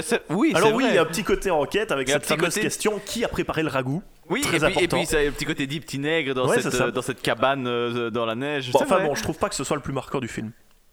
En tout cas, au- autour de cette table, on vous, on vous recommande tous. Oui, non, c'est vrai, je le recommande aussi, mais attendez-vous, ouais, dégueulasse. Il y a du sang tout le temps. Hein. Euh, Si vous rigolez comme nous à la fin du film, Vous pouvez on venir, vous aime. euh, vous pourrez venir enregistrer la prochaine émission. Alors pour ce qui est des adaptations d'Agatha Christie, il y en a eu pas mal. Euh, moi, je connais que. Ustinov, je t'avoue. hein. Alors, ben Ah, voilà, j'aimerais vous, c'est le rappeler, vous l'existence de Mon Petit Doigt Madi avec Ah oui, Catherine c'est Fro et André Dusselier Ouais, qui ils en ont fait trois, un- au fait. au- Ouais. Mhm. Euh, ça m'avait laissé un bon souvenir et euh, il y avait un certain côté laissé aller très british qui était pla- plaisant dans C'est l'histoire. vrai, oui, oui, c'est vrai. Cela dit, et sans transition pour nos parents, Hercule Poirot, c'est Peter Ustinov, mais visiblement pas que pour nos parents. Bah, c'est les Qu'est-ce seules que- versions que je connais, ça. je Ah, d'accord. Enfin, il y a la série aussi que mon oncle. Oui, euh, voilà. me Mais bassine attends, je vais en le parler, je vais en parler. Mais Euh, voilà, Peter Ustinov, finalement, il a fait que trois films en étant Hercule Poirot Mort sur le Nil, Meurtre au soleil et Rendez-vous avec la mort. Qui a fait les autres alors? Ben non, il y a, euh, Peter Ustinov n'a fait que trois films euh, Ah bon? Hercule Poirot. Oui. Ah ouais. Tu confonds peut-être avec les séries, justement. oui. Et donc, c'est Ah, peut-être David. Suchet. Ah oui, oui, oui. David oui. avec Suchet, séries. ouais, voilà. c'est ce que je disais. Ah non, mais c'est ce que je voulais dire. Moi, c'est plutôt Lui, David Suchet que je dis David qui est Suchet, il a quand même complètement éclaté le, le game de l'intrigue policière et du Ouais, Wood ouais. Euh, c'est des performances euh, incroyables pour son interprétation d'Hercule Ça, Poirot. ouais, c'est clair. Euh, de 1989 à 2013, c'est quand même 70 épisodes d'une heure 30. Voilà. Euh, et, Ah, il est et quand, et formidable, quand ce je mec. dis euh, des performances, je ne pense pas me tromper parce que quand vous regardez une des, des premières euh, histoires de ABC contre Poirot, il incarne parfaitement l'image que l'on se fait de ce personnage dans le roman. Très posé, très calme, très, très froid, très belge. Mais Ah, ça, ça- alors là, oui. moi, je l'ai, je l'ai franchement admiré dans le crime de l'Orient Express. Pour moi, c'est la meilleure adaptation à ce jour du crime de l'Orient Express. Il est vraiment, tu le vois torturé par un, un dilemme moral. Il en est à presque perdre toute idée de justice euh, dans le monde. Des moules ou des frites C'est vraiment. C'est- ouais, est-ce que- est-ce qu'on sert des bonnes moules dans l'Orient Express, à mon avis ça? Tout ça pour vous dire que va arriver prochainement sur nos écrans de cinéma le film Le crime de l'Orient Express, réalisé par et avec dans le rôle principal Kenneth Branagh. Encore Bah, ouais. Ils n'ont pas fini d'adapter, c'est bon, il y a assez d'adaptations là. Une moustache tout mais- en retenue mais- mais- mais- arbore mais- fièrement son Hercule- visage. Hercule Poirot in space. Ouais, comme. Machete. Putain. Je vous Dans disais. l'univers de Warhammer 40 000. Ouais, Pourquoi c'est pas vrai je, je vous disais une moustache tout en retenue arbore fier... il arbore fièrement euh, sur son visage Kenneth Branagh cette merveilleuse moustache que je vous montrerai lors de la, de la pause Euh, parce que c'est merveilleux allez voir ça sur internet c'est c'est fabuleux Euh, mais ça m'étonne vraiment comme vous qu'il y ait une nouvelle adaptation au cinéma de ce roman Ah oui. parce que je me demande bien quelle est la vision, la vision du réalisateur. Qu'est-ce qu'il a besoin de dire au-delà du fait de raconter cette histoire que presque tout le monde connaît et apprécie normalement? Enfin, moi je me réjouis de le voir pour, pour me faire juste un avis parce que je me demande vraiment comment on peut faire une meilleure interprétation d'Hercule Poirot que Surtout- celle de David Suchet là dans le crime de l'Orient Express. Surtout sur des intrigues comme ça, je vois vraiment pas. C'est très carré, tu peux pas avoir d'autres interprétations Ouais, du ça. roman. Eh, quoique, Voilà. parce que moi j'ai- découvert récemment une série, euh, la, la série des, des Deep donc ils l'ont fait en, en deux ou Oui, mais trois ça c'est films. fabuleux. Mais on en reparlera, on en reparlera. on en reparle, ah ben on en On en reparlera. reparlera va. quand on- Petit quand on on fera, teasing, mais euh, bon, ça c'est génial quoi. Ouais, tu vois, ce que je voulais dire, c'était avec les personnages comme bah, justement Hercule Poirot, Sherlock Holmes, ils ont une certaine personnalité, mais quand même pas toujours hyper prononcée. Aussi, oui. Voilà, donc c'est pour ça que je te dis, tu peux pas interpréter à... Ou alors, faut vraiment que tu aies un coup de génie. Ouais. Voilà, tantôt tu parlais de Cumberbatch dans Sherlock. Là, euh, on va plus loin que le personnage de Ah départ. On le Et- et, réinvente vraiment. Et franchement, je, ne- je ne comprends pas les, les gens qui disent, euh, par exemple, tu vois, Robert Downey Jr. a une moins bonne qualité que Cumberbatch. C'est deux interprétations totalement Non. différentes. Ah non, Il- non, il c'est faut pas le du tout les comparer. Tous les deux sont dans un style très différent, je suis d'accord avec toi. Ah, Il y en a un, fondamentalement, c'est un, geek un peu autiste, Ouais, et ouais. l'autre, c'est une espèce de dandy hyper intelligent, voilà, Ouais, avec des lubies quand Avec même. des- hein, parce beaucoup que- de lubies. Ah, Genre, je bois euh, du vitriol. Et oui, je pensais aussi aux tenues de camouflage, tu vois. Euh, C'est merveilleux. euh, c'est pyjama Ori. Ah oui, oui. C'était merveilleux. Ah, J'ai envie de les revoir maintenant. Enfin bon, je vais passer à présent au Wood Unit sur petit écran. Et au risque de passer pour un fou, mais j'avais rien d'autre à faire à l'époque, je l'avoue, j'ai passé des après-midi entiers devant Arabesque Murder She Wrote avec Jessica Fletcher. Oh là là là là. La fameuse écrivaine résolvant les meurtres les plus banals de Québotco. Et là il y a des dossiers, hein. déjà t'étais une petite vieille à la base. Oh là là là là. Moi aussi, mais le truc c'est que je me souviens pas d'un épisode au complet parce que je devais m'endormir à la moitié. hein. Non, moi ça, c'était. Derek qui faisait ça. Non, franchement, pour Pas moi, aussi, ouais. pour moi c'est le parfait exemple du Whodunit de la télé, tu vois. Je, je ne pense pas qu'il y ait une seule règle du décalogue de Nox qui ait été un jour transgressée dans cette série. Mais bon, j'ai grandi maintenant, la série a vieilli, et j'ai d'autres exigences, notamment d'un point de vue de narration. Oui. faut pas trop trop en demander à Arabesque hein, parce que c'est quand même souvent les mêmes trucs qui. Mais alors c'était très bizarre parce que tu avais par exemple le, le personnage du, du détective privé qui euh, revenait dans quelques épisodes et tout de suite ces, ces épisodes-là justement avaient une teinte plus noire, plus euh, mafia, plus euh, plus sale, tu Bah, vois. un détective. Un détective. Et, mais, euh, mais voilà, c'est Jessica Fletcher. Quoi. Voilà. Alors, il faut pas trop en demander à Colombo non plus. Oh, et pourtant, je vous le à demande, ma femme. à quel moment cette série a foiré? Ouais, mais, Jamais. Ouais. Mais Colombo, Ouais. il détournait un peu le code Justement. du Houdini, justement. Justement, parce que c'est du Wood Unit inversé, puisqu'on Ouais. connaît le coupable et que l'on ne sait pas comment l'inspecteur va le confondre. Mais ça, moi, je trouve que ça gâche tout. Mais Ah, non, mais moi non, je ne me suis justement. jamais fait chier devant Colombo. trouve- Ah, je- si, moi bien. plus- Je trouve que c'est là que ça devient encore plus ludique. C'est ça. À partir du moment où tu Parce que connais tu as déjà vu, tu as déjà vu la scène où il a merdé et tu dis mais où est-ce que je, je n'ai rien vu qui puisse confondre le meurtrier Il a commis le crime parfait et Colombo arrive à te prouver le contraire. En faisant le con. Ah, En faisant le con. Bon, d'accord, oui, vu comme ça, d'accord, oui. Ici, c'est Colombo à ce niveau-là, c'est génial. Parce que parfois, dans le Houdini, quand tu cherches vraiment le coupable, même s'il y a Tu une peux, tu certaine peux tomber à logique, côté. tu peux franchement avoir l'impression que ça sort de nulle part. Quoi, voilà. Mhm. Tandis que là, avec Colombo, bah, tu sais dès le départ. Donc tout ce que tu as te posé, c'est comment Bah, il faut voir quel est l'intérêt que tu as à, regarder un film, un film policier ou, ou de lire un Ouais. livre. Tu vois, est-ce que Ouais, tu as ouais. envie, toi, de te plonger dans l'enquête à fond, bien est-ce que tu as envie de te mettre aussi Ah, c'est un peu ça. euh, ouais. Voilà, euh, c'est un des principes du base du Wood Unit. Il faut avoir envie de jouer. Moi, ça m'énerve les Wood Unit. Hein, j'en ai lu, j'en ai quand même euh, regardé pas mal. Ça me fait chier. Voilà, je n'ai pas envie de jouer, je cherche autre chose. Ah Quand ouais, je fais ça. ouais. Voilà. Ouais, c'est clair. Une- voilà. Bon, enfin, bon. Euh, Dieu seul sait que un épisode de Colombo peut ressembler très fort à un autre épisode de Colombo parce que le schéma est peu ou prou le même d'un épisode à l'autre. T'as parlé d'arabesque avant. Oui, hein, c'est donc, quand même. Oui, c'est ça, quoi. Mais pourtant, On est plus choqués, mais, là. mais pourtant, un élément dont nous n'avons pas encore parlé et qui retient notre attention surtout devant Colombo, devant cette série mythique, c'est l'humour. Mhm. C'est aussi l'humour de Colombo qui nous tient accrochés. C'est vrai. entre son Et ça, c'est aussi très important Peugeot, dans- Son Et- et là- impair, Et ses là, c'est très bizarre. Moi, je trouve ça très très bizarre qu'un humour de répétition comme ça fonctionne sur une série qui a, je, n'ai pas regardé combien d'épisodes, mais plus que plus qu'Hercule Poirot. euh. Elle a quand même vachement Euh, vieilli. hein. Je- avec le temps, elle a, elle a pris, elle a pris quelques trouve. rides. hein. Dans les couleurs, surtout de la paire de. Ouais, c'est ça. On parlait encore d'arabesque. Je trouve qu'arabesque, ça fait encore plus vieux Oui, Arabesque, c'est plus que. Colombo, ça qui est plus ancien qu'arabesque. Ouais, ouais, ouais, ouais. c'est vrai. Oui, oui, oui. Mais voilà, sans, sans cet humour, sans ce ton léger qu'avait Colombo et qu'ont les, les bons Woodunit qui ne se prennent pas trop trop au sérieux, euh, et ben moi je franchement je trouve que ça, ça habille la série d'une certaine manière et que c'est pour ça qu'elle fonctionne. Mais je crois que c'est surtout dû aux comédiens. Hein, parce les, que comé- bon, mais les comédiens étaient tous et tu as les plus T'as les plus grands comédiens de, de l'époque qui ont joué dans des épisodes ouais, enfin, un petit peu comme dans, dans les contes de la crypte. C'était Mhm. toujours réalisé ou avec euh, en rôle principal euh, une personnalité connue. Donc euh, c'est ça, voilà. Moi, pour moi, des années plus tard, c'est toujours parfait Colombo.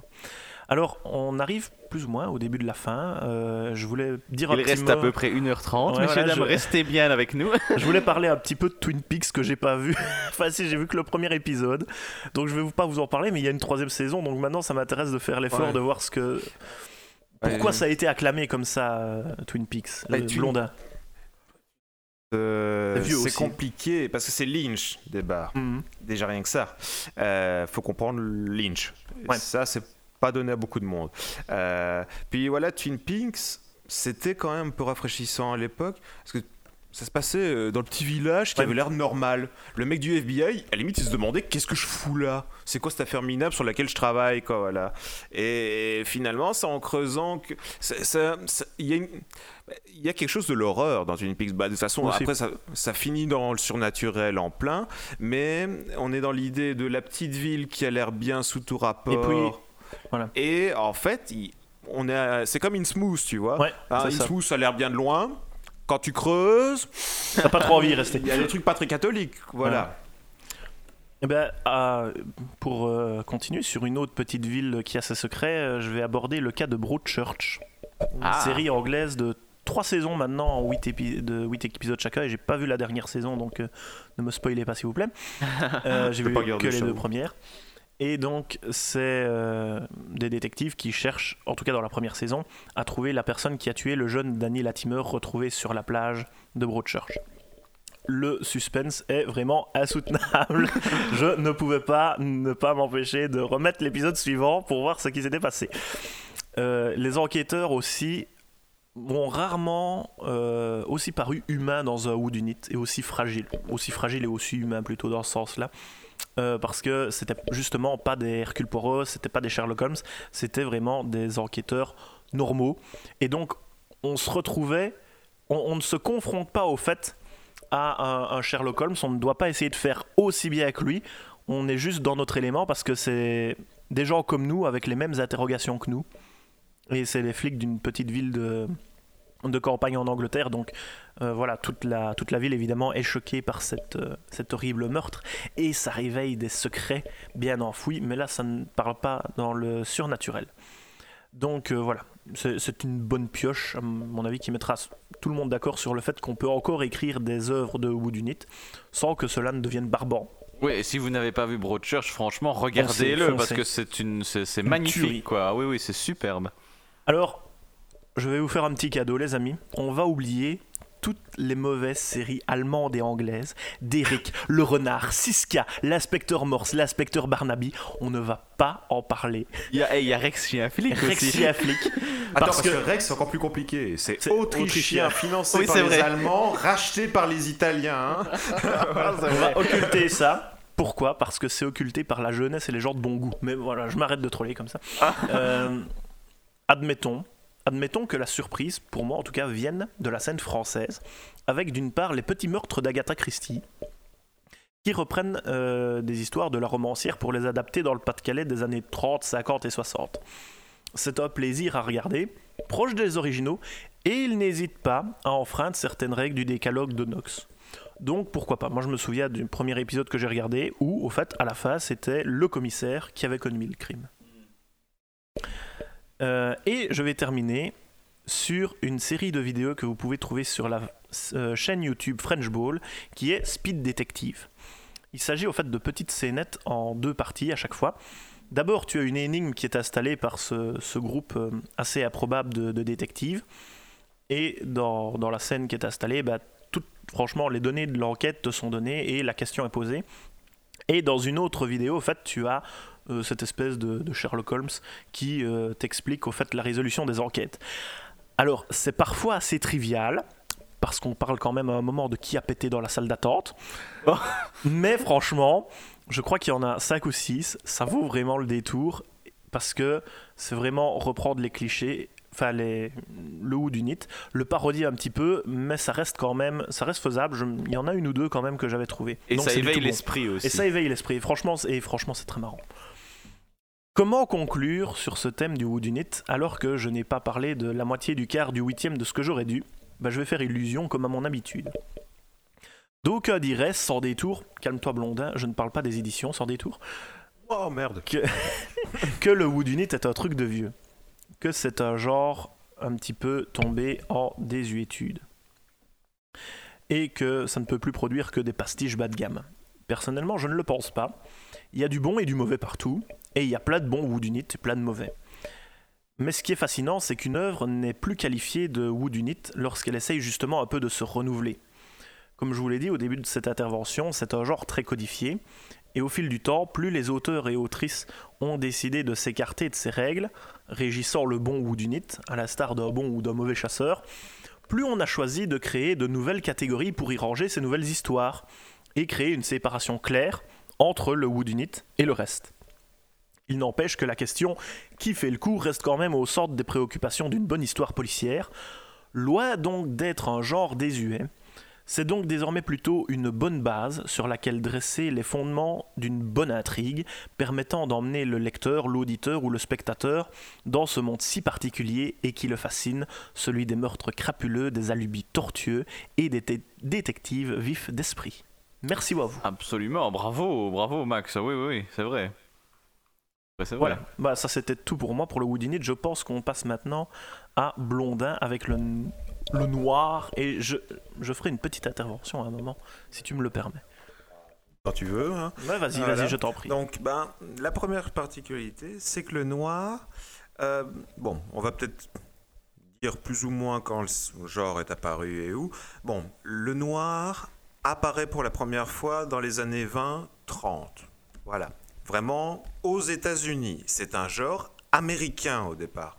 Pas anglais, pas français, américain. C'est vraiment là qu'il naît. Parce que le contexte fait c'est là qu'il va pouvoir naître. C'est finalement la société des années 20 et 30, puis surtout 40-50, époque à laquelle il se développe vraiment, que euh, le roman noir va vraiment se développer. Mais voilà, ça parle de la société américaine. Voilà. Plus vraiment que d'une intrigue policière. Oui, c'est la bah, société qui est au cœur du sujet. Pour oui, voilà. Pour avoir un petit peu regardé, la plupart des, des gens qui ont étudié le roman noir pensent qu'il y a une influence des naturalistes français à l'origine. Ils prennent par exemple euh, comme ancêtre, un peu au genre, une affaire ténébreuse de Balzac euh, en 1843. Éventuellement certains romans d'Émile Zola comme L'Assommoir ou Thérèse Raquin, j'oublie tout le temps comment elle s'appelle celle-là. Euh, et il y avait qui encore dehors?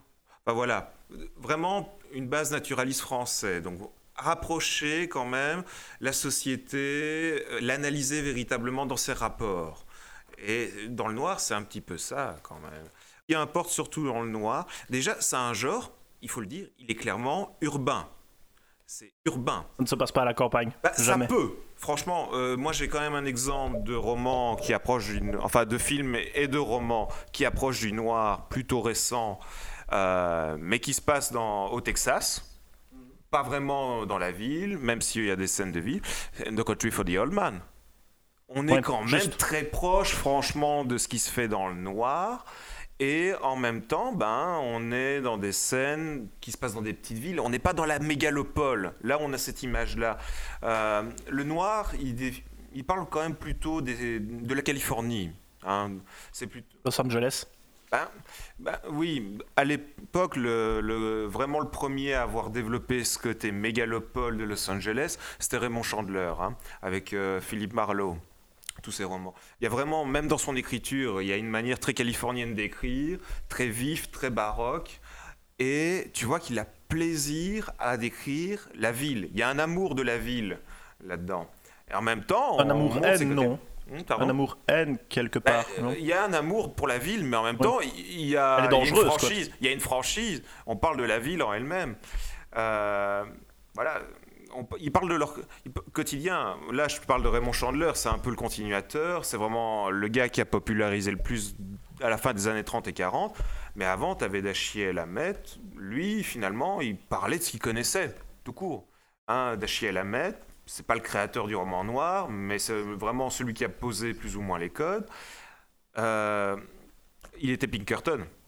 Donc, euh, voilà. euh, Il, il a commencé comme un Woodunit et il a continué comme un noir. C'est plutôt, il a commencé à casser la gueule à des ouvriers un peu cocos. Et puis, ben. Et Dieu sait qu'ils en avaient besoin, certainement. euh, ben, les Pinkerton, c'était pour ça qu'on les embauchait à une époque. hein.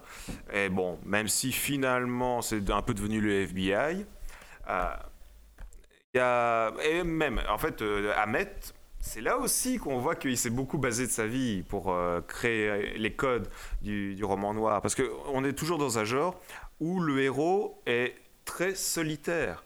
hein. Ouais. Il peut avoir des amis, mais en général, soit ça finit très mal pour eux, Ils se font tuer. soit euh, c'est pas vraiment tes amis. Il y a, il il y a une- bah, c'est, c'est la phrase de Plaute, finalement, le roman noir. C'est l- l'homme est un loup pour l'homme. Hein, euh, toutes les relations sont ultra ambiguës.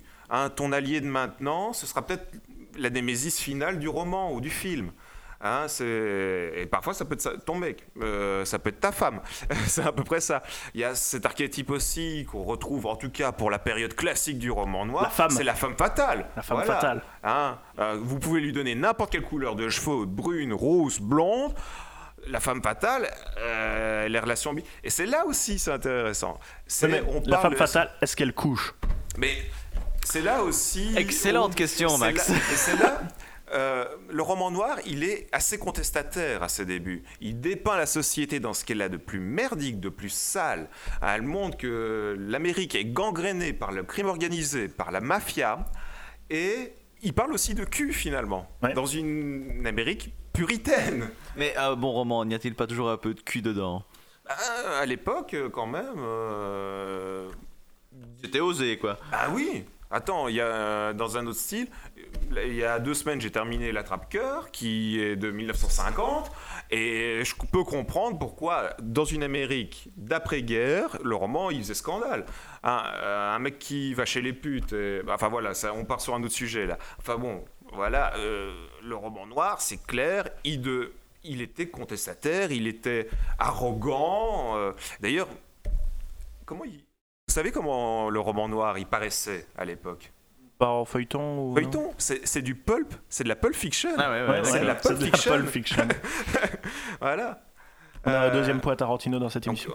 bah, Mais ta- bah, Tarantino- voilà. Ta- attends, Tarantino, on n'arrête pas de dire qu'il est influencé par le western, par, Ouais, par le euh, roman noir cinéma aussi, hein. asiatique, mais le roman noir, il est en plein dedans aussi. Mhm. Et il n'y a rien à faire. Je pense que ce qu'on a, on pourrait appeler les films de mafieux, c'est un héritier aussi. Ouais, aussi. Hein, des les romans noirs. Scorsese, les Coppola, c'est c'est un autre point de vue sur le roman noir. Ouais. Là où on suivait un détective plus ou moins clean, plus ou moins violent, dans ses rapports avec la mafia, le crime organisé, bah, le rapport il est inversé. Voilà, on s'occupe des mafieux, on regarde comment ils se passent et comment ils se développent, tout simplement. Tout à fait. Voilà. D'ailleurs, le voilà, c'est ça qui est difficile dans le roman noir. Il n'y a pas d'intrigue type quand même. On pourrait faire du Woodinite avec un, Ouais, bah, un roman noir. Ouais, ouais. On pour- Et ce qui arrive souvent, bah, c'est que les détectives, ils sont pas toujours très intelligents. Ils, parfois, Aussi. ils ont le cul bordé de nouilles, il n'y a pas d'autre mot. Hein, euh, Il y a certains romans, ils se prennent plein la gueule, ils font pas avancer l'enquête du tout, elle se résout d'elle-même parce que les mafieux, le crime organisé, ils s'entretuent. Et, petite exception, justement, un roman de d'Achille Lamette, euh, La Moisson Rouge, qui doit être son plus connu, je pense, dans le grand public. Euh, là, le détective montre le crime organisé à s'éliminer entre eux. Pas mal. Donc euh, là, c'était c'était bien tourné. Mais euh, l'intrigue, elle peut se résoudre en fait sans le protagoniste. Et euh, à ce niveau-là, les protagonistes peuvent être multiples. On- Maintenant, le néo-noir, voilà, c'est une manière de dire tout ce qui est le noir après les années 70. Hein, On considère par exemple que Chinatown de 74 Ouais. est un des premiers, avec Nicholson, de Polanski. Euh, mais par Très très bon d'ailleurs. mais par exemple, euh, on peut regarder que Drive est considéré par certains comme du néo-noir aussi. Et là, ben, on n'a pas de détective, on n'a pas de policier, On n'a pas d'intrigue. on n'a pas de grosse grosse intrigue, voilà. On suit un mec dans ses relations Bizarre. au quotidien. Alors, euh, Avec sa mère, boulot bizarre. Ouais. Voilà, c'est une amb- je crois que c'est plutôt une ambiance. ambiance. et une esthétique. Les anciens euh, films euh, noirs, ils, empruntaient beaucoup à l'expressionnisme allemand, par exemple. Euh, que ce soit dans la manière de poser la caméra, euh, de faire les éclairages aussi. Il y a vraiment euh, ce rapport lumière, noirceur qui correspond bien finalement aux thématiques qu'on va aborder. Et puis moi je, je vois bien une bonne histoire noire en noir et blanc, tu vois. Enfin, quand tu regardes un bon, un Ah bon oui, vieux oui. film Oui, euh. Ou alors en, cas, noir et bah, blanc. Enfin, moi je pense au fond te, j'ai envie de te dire, euh, un, scénari, enfin, un réalisateur qui pourrait faire un noir au niveau de son utilisation de la caméra, surtout des couleurs, c'est Snyder. Oui, complètement. Des saturés complets, plutôt avec une tendance grise. On n'est pas dans le Bah, noir et blanc, mais euh, il, pour- il pourrait avoir des choix esthétiques qui pourraient correspondre à un noir, euh, bon, très pulpy. Euh, Bah, Sin City aussi. De... bah, oui, mais bon. c'est un petit peu quelque part du. C'est compliqué. compliqué. C'est- Bah, Sin City, lisez la BD. Euh, Ne regardez pas les films. Pourtant, c'est Miller en partie qui les réalise. Mais lisez les BD. Voilà. Enfin, et donc euh, on, on retourne sur un peu la femme fatale. Oui, que tu en étais là est parti de là. Bah, la femme fatale, bah, donc euh, sexualité apparente, relation ambiguë, bah, personnage féminin fort aussi. Euh, les per- enfin, enfin. Oui. Bon, alors, ça va devenir un archétype qu'on pourrait parodier aujourd'hui. Jessica Rabbit, c'est une parodie d'ailleurs. hein. Mais c'est- tout, le- mais tout tout- tout Roger, Roger Rabbit, Rabbit, c'est une mais- parodie de film c'est noir. tellement bon comme film noir. même. Ah oui, c'est excellent, je suis d'accord avec toi. Mais c'est- c'est là aussi un petit peu la difficulté. Finalement, on voit tous euh, à quoi ça ressemble du noir. On n'arrive pas à trouver les mots pour le définir. C'est une ambiance, c'est des thématiques, euh, c'est certains rôles clés qui apparaissent. Mais euh, voilà, on peut pas dire il n'y a pas d'intrigue type, il n'y a pas de protagoniste type. Euh, voilà, c'est ça qui est compliqué. C'est une manière de poser Une ambiance. Une ambiance, voilà. Très sombre, des thématiques très sombres, encore une fois. Euh, bon, comme d'habitude, j'ai pas préparé, ça sort un petit peu. Voilà. Mais voilà. Euh, sinon, bah, c'est marrant, mais finalement, le noir, j'arrive mieux à le définir par un autre style qui, sur lequel il a eu beaucoup d'influence. C'est le cyberpunk. Le cyberpunk, Ah oui. c'est comme un ça, héritier. di- Oui, Gibson, qui est quand même l'un des premiers auteurs Il vient à la table, il se permet tout comme ça. Bah, bah oui, carrément quoi. c'est Gibson, qui est l'un des premiers auteurs cyberpunk, son premier roman neuromancien, il dit J'ai tout pompé sur Chandler dans son style.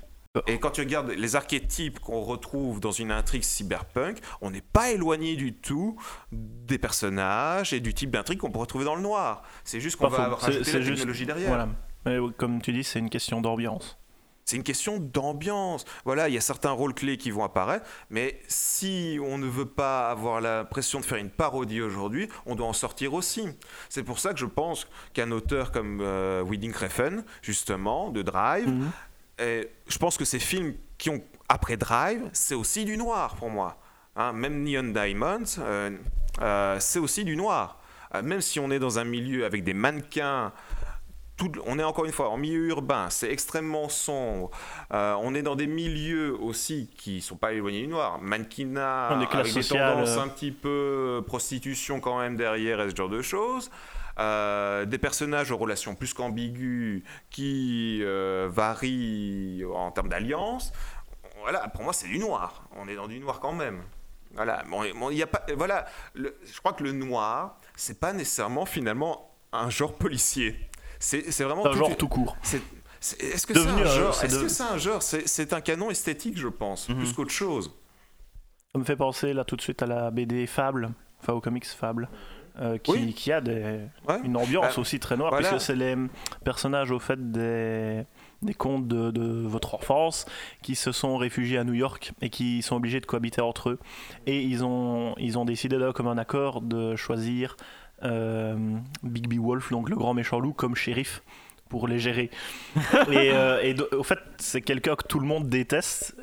Et lui, il est obligé de composer avec ça. Et donc tu, fait- as, tu as le, le détective et il y a des, des trucs crapuleux. Enfin, la, la première enquête euh, dans, dans le, le premier, la première BD, euh, il arrive dans l'appartement, je sais plus de, de quelle princesse. Et euh, il y a du sang partout. Et, et c'est vraiment très très gore, mais tu as vraiment une ambiance, une ambiance noire aussi dans, dans toute, ces- toute cette histoire. Et alors, il détourne aussi les, les clichés des, des contes. Par exemple, le prince charmant, c'est le même pour toutes les princesses. Ah oui. Donc le mec, il, a divorcé. euh, ouais. il, a, il a divorcé, je sais pas combien de fois. Enfin, il y a plein de trucs comme ça qui sont, qui sont vraiment géniaux. C'est très très bonne. Dans le même style, très une BD. série de romans américains qui, je crois que c'est les dossiers Dresden, du nom du détective, simplement. Grosso modo, ben, c'est le mec, il est en partie détective, en partie c'est une espèce de Gandalf, et en partie, D'accord. et en partie c'est c'est Constantine, quoi, voilà. Oui, il a des journées bien chargées, quoi. Ouais, c'est ça. Donc, euh, le matin, c'est du style euh, t'as un elfe qui va venir le trouver à son bureau pour lui dire Eh mon gars, euh, je sais pas, il y a mon pote le nain qui a disparu. Et en fait, tu vas te rendre compte que c'était les vampires de la Cour Rouge qui avaient monté l'affaire. Voilà. D'accord. Ouais, ben, le noir a été. Voilà, on peut l'utiliser avec tous les styles. Il y a pas longtemps, je te parlais aussi d'un autre roman de. Il s'appelle Polanski aussi, l'auteur. Je crois que c'est Daniel son prénom. Euh, le baiser du rasoir. Oui. Le baiser du rasoir, c'est du noir dans une ville médiévale fantastique dirigée par un archimage, grosso modo. Euh, mais sinon, c'est une intrigue noire. Et là, ça m'a même dérangé pendant la lecture à certains moments parce que on il y a trop de codes du noir. Il n'y a pas assez de codes D'Heroic de, Fantasy. bah, de la fantasy de en fantasy, général. ouais. C'est le mec, il passe ses journées à fumer sa clope et à boire des cafés. Et l'intrigue se résout sans lui. Bah, L'intrigue se résout, oui. Mais il y, y avait une scène qui est quand même intéressante, c'est la scène de l'autopsie. À un moment, il va euh, voir l'autopsie du corps. Bah, c'est pas un médecin légiste, c'est un mage qui fait l'autopsie. Oui. Et l'autopsie, grosso modo, c'est paf, je fais apparaître l'esprit et il va questionner. Bon, après, bon, faut détourner le truc. C'est c'est un peu une, obs- c'est un peu une logique donjon et dragon là. Hein, les, les joueurs, en général, c'est ce qu'ils feraient. Et, mais en même temps, ça, c'était assez bien tourné. C'est- On utilise le noir, mais on- en le mélangeant avec un autre genre, on obtient quelque chose d'un peu bizarre. Ah, ouais, Rappelle ouais. quand même aux auditeurs, s'il te plaît, que la nécromancie, c'est pas cool. Bah, Ne faites pas des- ça chez vous, euh, chez naturellement. vous. euh, Ou alors avec ça des gens spécialisés, mais enfin, je veux dire, euh, voilà. Ça dépend de l'intention qui est derrière. Moi, j'aimerais bien te lancer justement sur euh, Elle est noire. Elle est noire, ouais. Bah, elle est, est un peu particulier comme Donc, jeu. c'est un, jeu vidéo au fait, dans- qui emprunte beaucoup au code du noir parce que tu as une ambiance et tout. Mais le, le principe, au fait, c'est tu es un enquêteur et tu dois interroger les, les suspects, les différents suspects pour résoudre ton enquête et tu dois regarder les mimiques de leur visage pour savoir s'ils mentent ou pas. Et en fonction des indices que tu as recueillis, euh, s'ils mentent, les accuser et leur, leur prouver par A plus B que tu sais qu'ils mentent et les confondre comme ça. Intéressant. Bah, Très elle très, est, très, fait- très bien. En fait, elle est. euh, il s'inspire beaucoup. Pour moi, il y a vraiment deux, deux, deux grosses influences.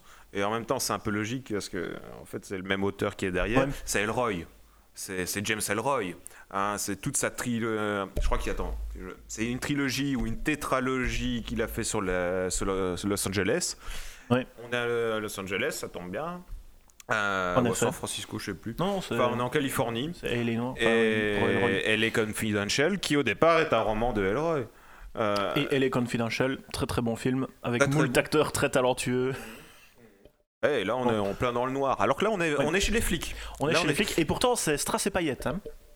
C'est Strass et Paillettes, c'est Hollywood, mais les flics sont la plupart du temps ripoux, ambitieux, ils sont, ils sont humains aussi, dans leurs défauts, ils sont humains. Ouais, ouais, mais on, on met en avant surtout le côté négatif et les répercussions que ça va avoir Sur la ville. Sur la ville, Même si sur le, une petite même intrigue. sur leur fa- la famille aussi. On, famille. on montre souvent Ouais. quand même la famille dans ces cas-là, hein, quand surtout quand c'est des flics les protagonistes, pour montrer que leur euh, Ils, bah, ils prennent des ça distances. détruit, vis-à-vis, ouais. ça détruit la vie de famille, ça détruit tout. Les... Parce qu'en plus, en général, il se trouve une maîtresse, hein, il y a toujours aussi ce rapport-là.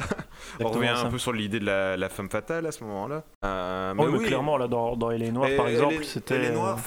Faut, quand même que l'intrigue- femme faut vraiment fatale. que l'intrigue avance quand même pour qu'on arrive vraiment dans le noir. Parce que le début. euh, Non, le début, le début ouais. fait, tu le commences euh, aux, aux voitures volées ou un truc Ouais, comme ça. Donc, non, euh, encore pire. Au voilà. départ, tu fais la circulation. au départ, hein. tu fais la circulation. Mais Ah, c'est le tuto. Mais après, voilà, tu fais. On n'avait pas d'autres flics sous la main, il y a un meurtre, tu veux pas venir nous aider.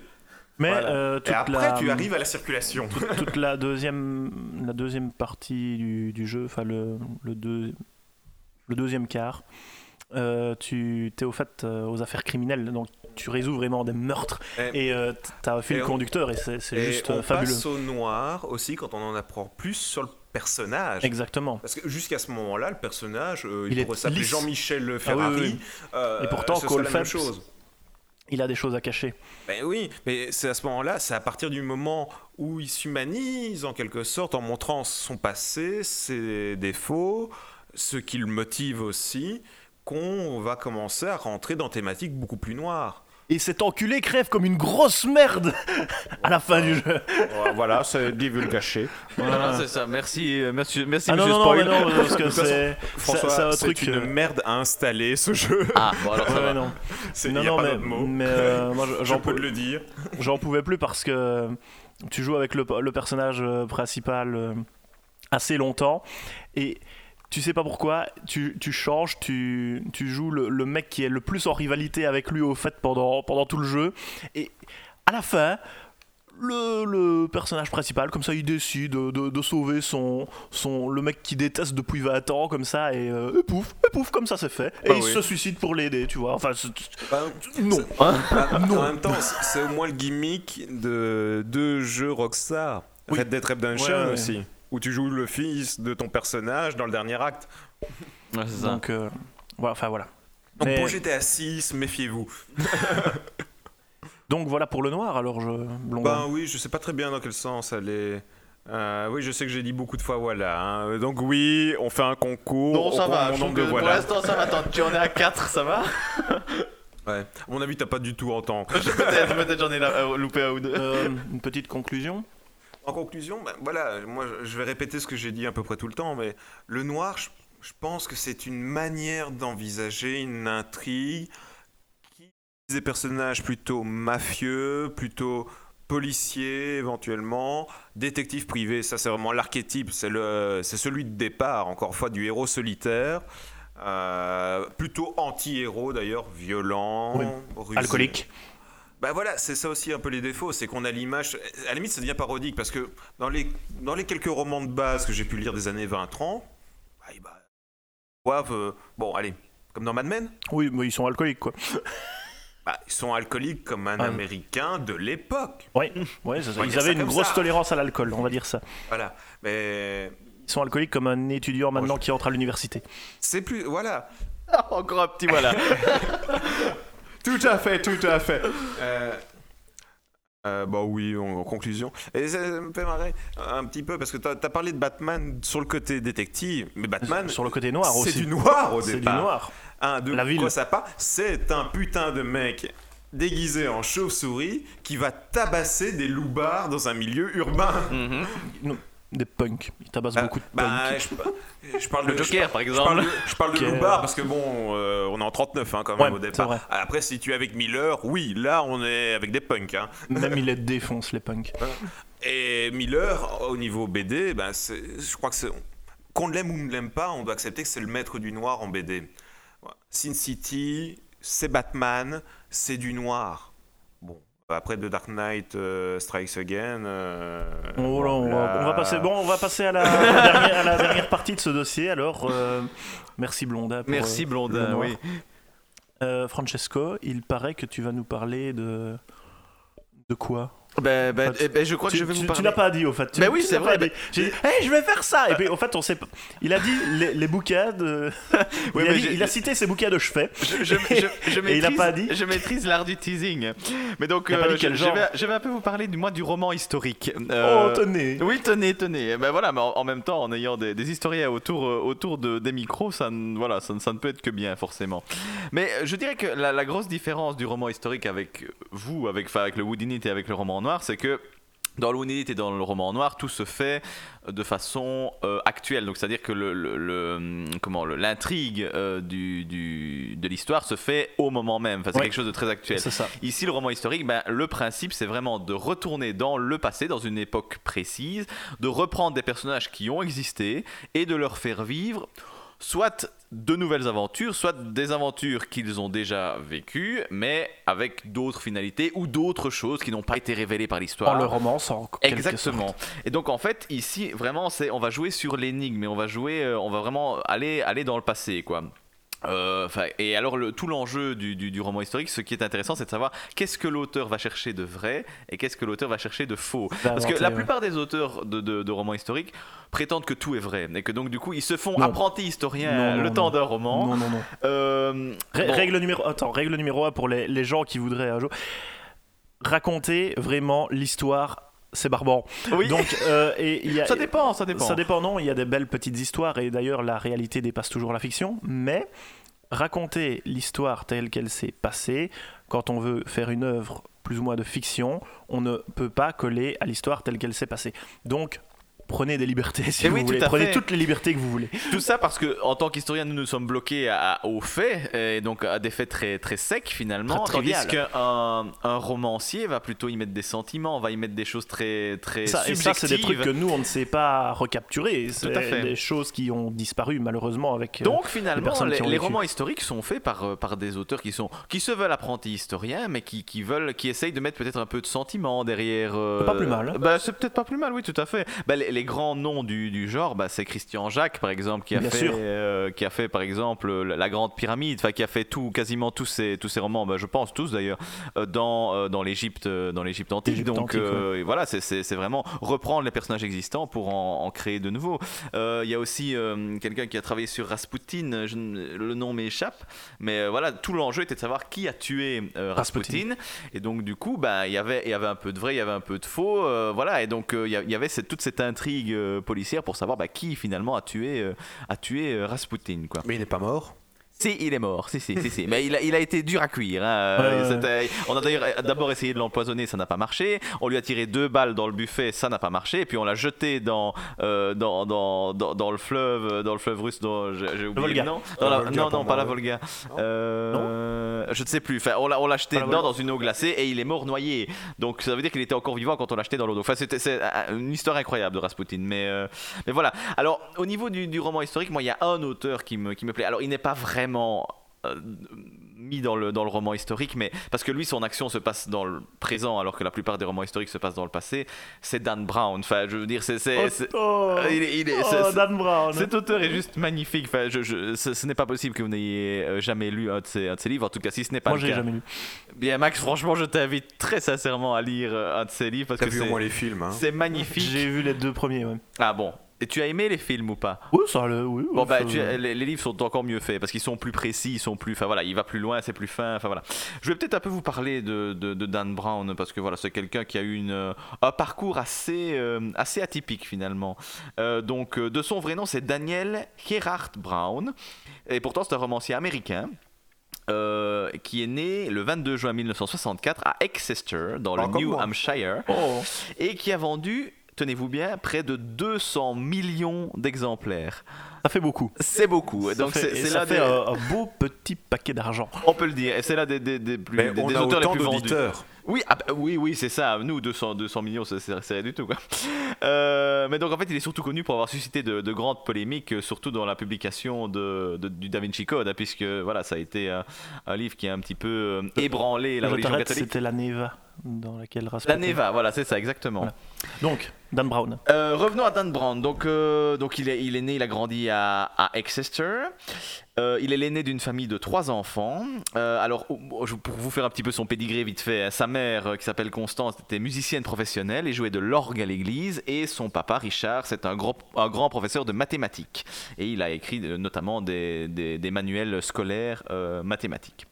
Alors, il faut savoir que Dan Brown n'a pas commencé comme, euh, comme littéraire ou, quoi que ce soit. En fait, il a commencé par une carrière musicale. Donc, c'est-à-dire que ça a été un, un chanteur et compositeur. Ça va Donc, intéresser Blondet tout d'un coup. euh, oui, tout à fait. Donc, en Ah, à mon avis, il 1986. faisait pas du punk. Hein. Mais il- non, non, parce qu'il a commencé avec une cassette pour les enfants. Donc, on est un petit peu, on est un petit peu Ouais, ailleurs. quoi. ouais, complètement. là. Et alors, Virage bah, à 180 degrés dans une carrière. Exactement. Donc il a commencé avec les, des, des cassettes pour enfants, avec des trucs sur les grenouilles, sur les trucs. Enfin voilà, c'était c'était assez gentil. Euh, il a ensuite il a formé sa propre maison de disques qui s'appelait Dalians. Et puis, euh, bah, quatre ans plus tard, en 1990, il sort son premier disque, un CD cette fois-ci pour. Enfin, il va plutôt pour les adultes à ce moment-là. Euh, et puis, alors, l'année suivante, en 91, bah, il part à Hollywood pour être euh, parolier et pianiste. Donc, on est vraiment très très loin de cette carrière de- d'auteur. C'est Julien Lepers en fait. oui, c'est. Oh oui, oui, oui, oh oui Oh, je dis oui 4 à la suite Euh, en- donc, Et puis, alors, en 1993, là, il va commencer, il sort un petit peu de de la musique, il va devenir professeur d'anglais euh, dans son université au New Hampshire, donc il va revenir chez lui, donc euh, d'Hollywood au New Hampshire, euh, pour donner des cours d'anglais là où il a lui-même où il a lui-même étudié. Il va tenir trois ans et puis ça n'ira plus, donc du coup il va arrêter l'enseignement en 1996 et il va devenir auteur à temps plein et cette fois-ci à Tokyo, au. Japon. Et donc le premier roman qu'il va, qu'il va écrire, ça s'appelle Forteresse Digitale. Euh, il va en écrire, il va ensuite écrire Angers Démon qui est un peu plus connu et puis Deception Point.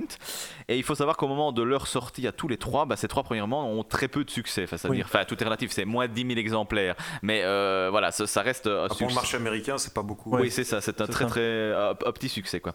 Là où il va vraiment décoller, c'est en 2003 avec le Da Vinci Code. Euh, Ça. Il va en vendre 60,5 millions d'exemplaires. C'est le, ce- enfin, c'est l'un des romans les, les, plus vendus. Oui, oui, c'est c'est l'un des romans les plus vendus au monde quoi. Euh, et il faut savoir que l'entièreté de ces romans sera traduit en plus de 40 langues. Et donc du coup, le succès du Da Vinci Code va faire que les trois précédents vont Vont avoir du succès. Et donc parce que moi j'aurais, toujours dit que Angers Démon était venu après le Da Vinci Code. Eh bien vois. oui, bah, parce que le film parce que est le venu film est venu après. ouais. Mais, euh, Mais mais non, parce que d'habitude, quand on adapte, euh, quand on adapte, euh, Pour le premier, mais c'est ça, tu prends le premier. Non, ils ont pris le. Ils ont pris le plus vendu. Tout à fait. vendu. Et Ouais. franchement, à titre personnel, je trouve que Angers Démon est mieux fait que, que le Da Vinci Code. Enfin, je trouve qu'au niveau de l'énigme, c'est poussé, ça va loin. Enfin voilà, c'est chouette. Donc euh, voilà, donc il a écrit Forster et Digital, Angers Démon, Deception Point, Da Vinci Code. Ensuite, il a, il a écrit Le Symbole Perdu. Et le dernier qu'il a sorti, c'est Inferno en 2013. Le film est sorti l'année dernière ou cette année, enfin en 2016 ou en 2017. Très chouette d'ailleurs, je vous le conseille. Vas-y, qu'est-ce que, de quoi ça parle Inferno alors, toi qui as été le voir au cinéma? Alors, Inferno, ça se passe dans le, dans le Floren- à Florence, en fait. On est dans le dans l'enfer de Dante en fait, donc c'est-à-dire que D'accord. le professeur. London euh, va être on- on- il va être complètement euh, amnésique, donc il va il va perdre il va perdre la mémoire, il ne sait pas ce qui s'est passé, il se retrouve dans une chambre d'hôpital. Ce n'est pas un Qu'est-ce que j'ai fait dans les trois premiers romans ce n'est pas un trope blonde. et euh, en fait il- très vite il va se faire poursuivre par par des tueurs, il, il comprend pas du tout ce qui se passe. Et en fait il trouve une seule chose dans sa poche, c'est un, un- un petit tube qui est en fait un, un rayon laser qui projette quelque chose. Et il va projeter sur le mur l'enfer de Dante, donc la représentation de, de, de- l'enfer de Dante, sauf que elle a été modifiée, donc c'est-à-dire qu'il y a des lettres euh, en plus qui reforment un mot. Euh, et alors le, but du, du professeur Landon à ce moment-là, c'est d'essayer d'empêcher un tueur euh, qui, euh, qui souhaite détruire l'humanité. Donc c'est-à-dire que Carrément. pour lui, oui, c'est un scientifique. euh, Ah, je suis le méchant de comics numéro 12 000 c'est un peu ça, sauf qu'ici, le, le méchant, ça- c'est un scientifique tout à fait plausible, euh, qui est tout à fait posé, euh, ok, un peu déjanté, mais alors qui est très, voilà, qui, qui n'a pas un costume exubérant Est-ce de qu'il a un accent allemand? Eh bien non, non, pas. Je ne me souviens plus un son accent italien je, ne- je ne sais plus. Mais euh, en tout cas, son objectif, c'est que pour lui, l'humanité est en train de de- de- d'évoluer du fait qu'il y a de plus en plus de monde sur, sur Terre. Donc il y a un problème de surpopulation qui fait que ça va de façon exponentielle. Donc que dans 50 ans, euh, il y aura tellement de monde sur Terre que, euh, bah, que l'humanité va s'autodétruire parce qu'il n'y aura plus, il y aura plus de moyens de, de ressources, nourrir, plus de ressources. Enfin, voilà.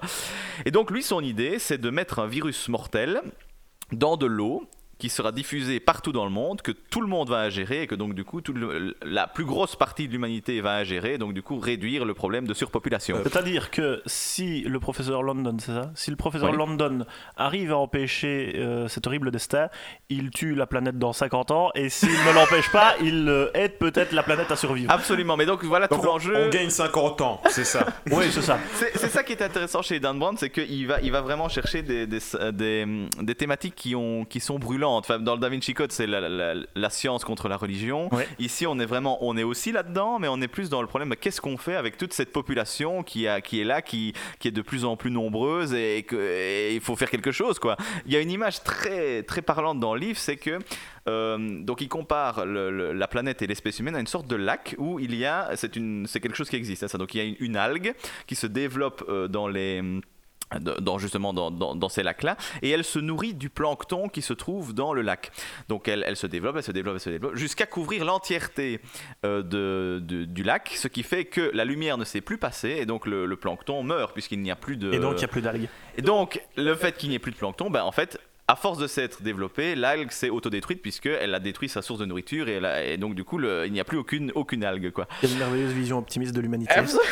On ne peut pas lui en vouloir. hein, mais- Mais donc du coup, en fait, tout l'enjeu du, du- du roman, c'est que bah, le, le terroriste a mis euh, une bombe euh, qui, qui doit exploser à une telle heure.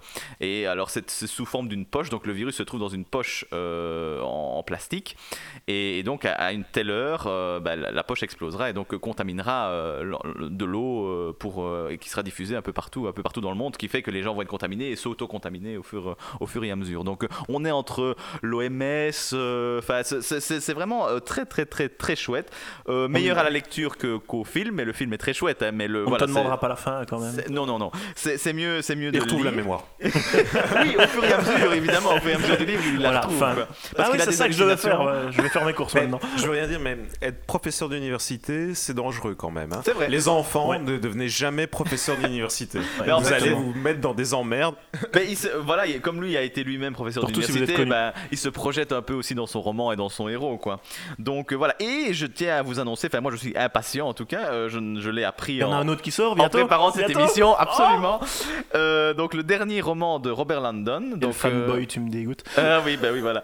La sortie, donc ça s'appelle, ça s'appelle Origin, et c'est euh, prévu pour le 3 octobre 2017, et donc ce sera le dernier thriller avec Robert Langdon. Donc euh, soyez au taquet, le 3 octobre 2017, ça va sortir, voilà. En même temps, le dernier qui s'appelle Origine, c'est un peu du foutage de gueule. Ah ben, c'est- oui, c'est vrai. Non, je ne sais pas ce qu'il y a dedans, donc Ce on sera peut-être la première histoire de Robert London. Parce qu'en fait, La il y aura première- le sa fils première de aventure. Robert Langdon.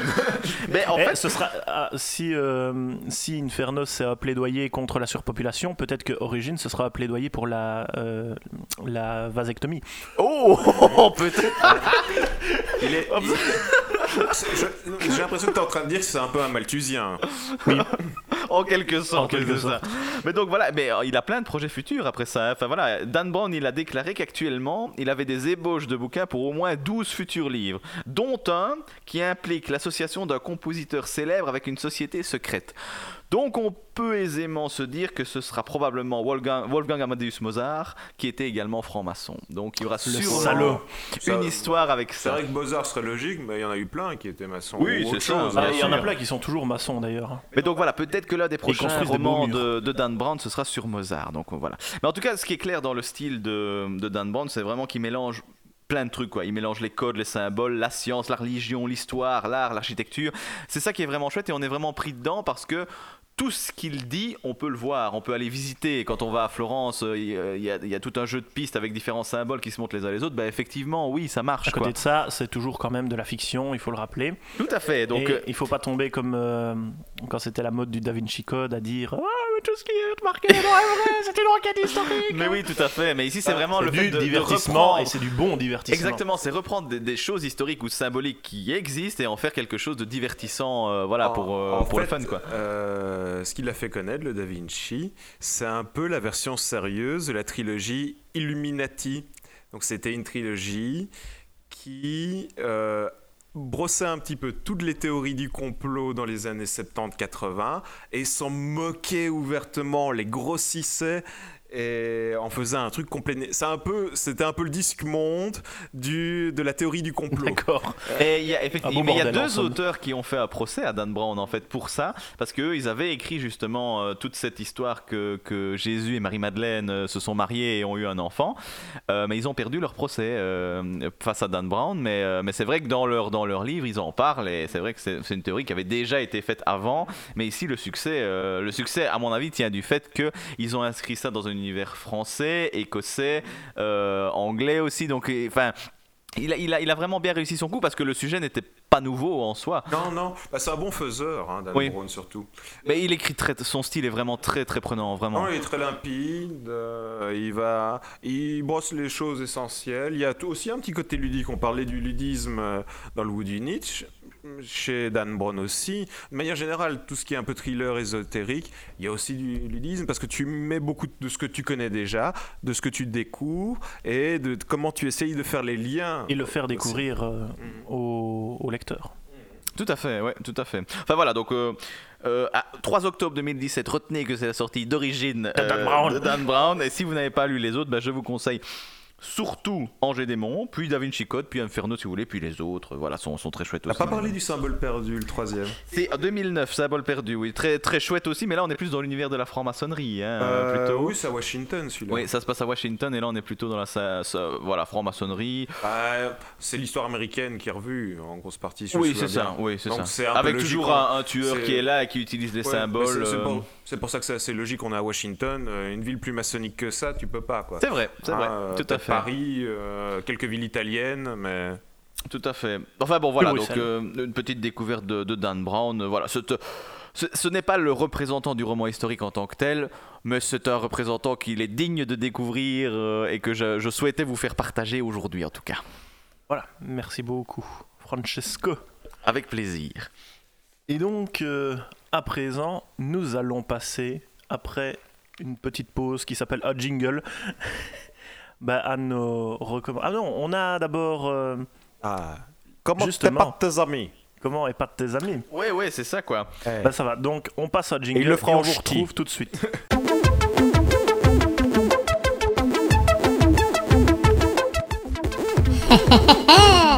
Toi aussi, épate tes amis.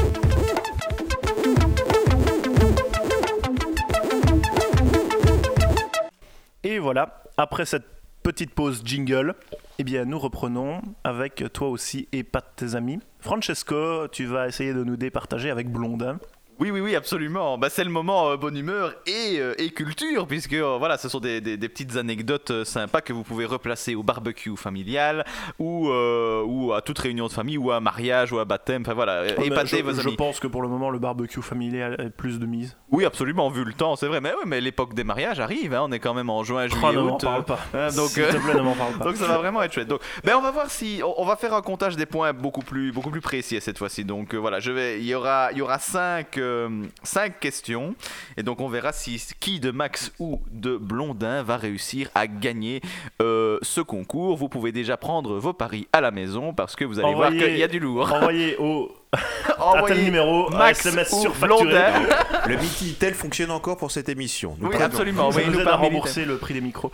Ou par pigeon voyageur, bien sûr. Exactement. Voici la première question, messieurs. On va voir si la culture est dans votre tête aujourd'hui. On va un peu voyager dans le temps et dans l'espace puisque je vais vous envoyer en Grèce antique. Bah, ça, ça va, j'ai déjà perdu. Bah, attends, attends, attends, on va voir. hein.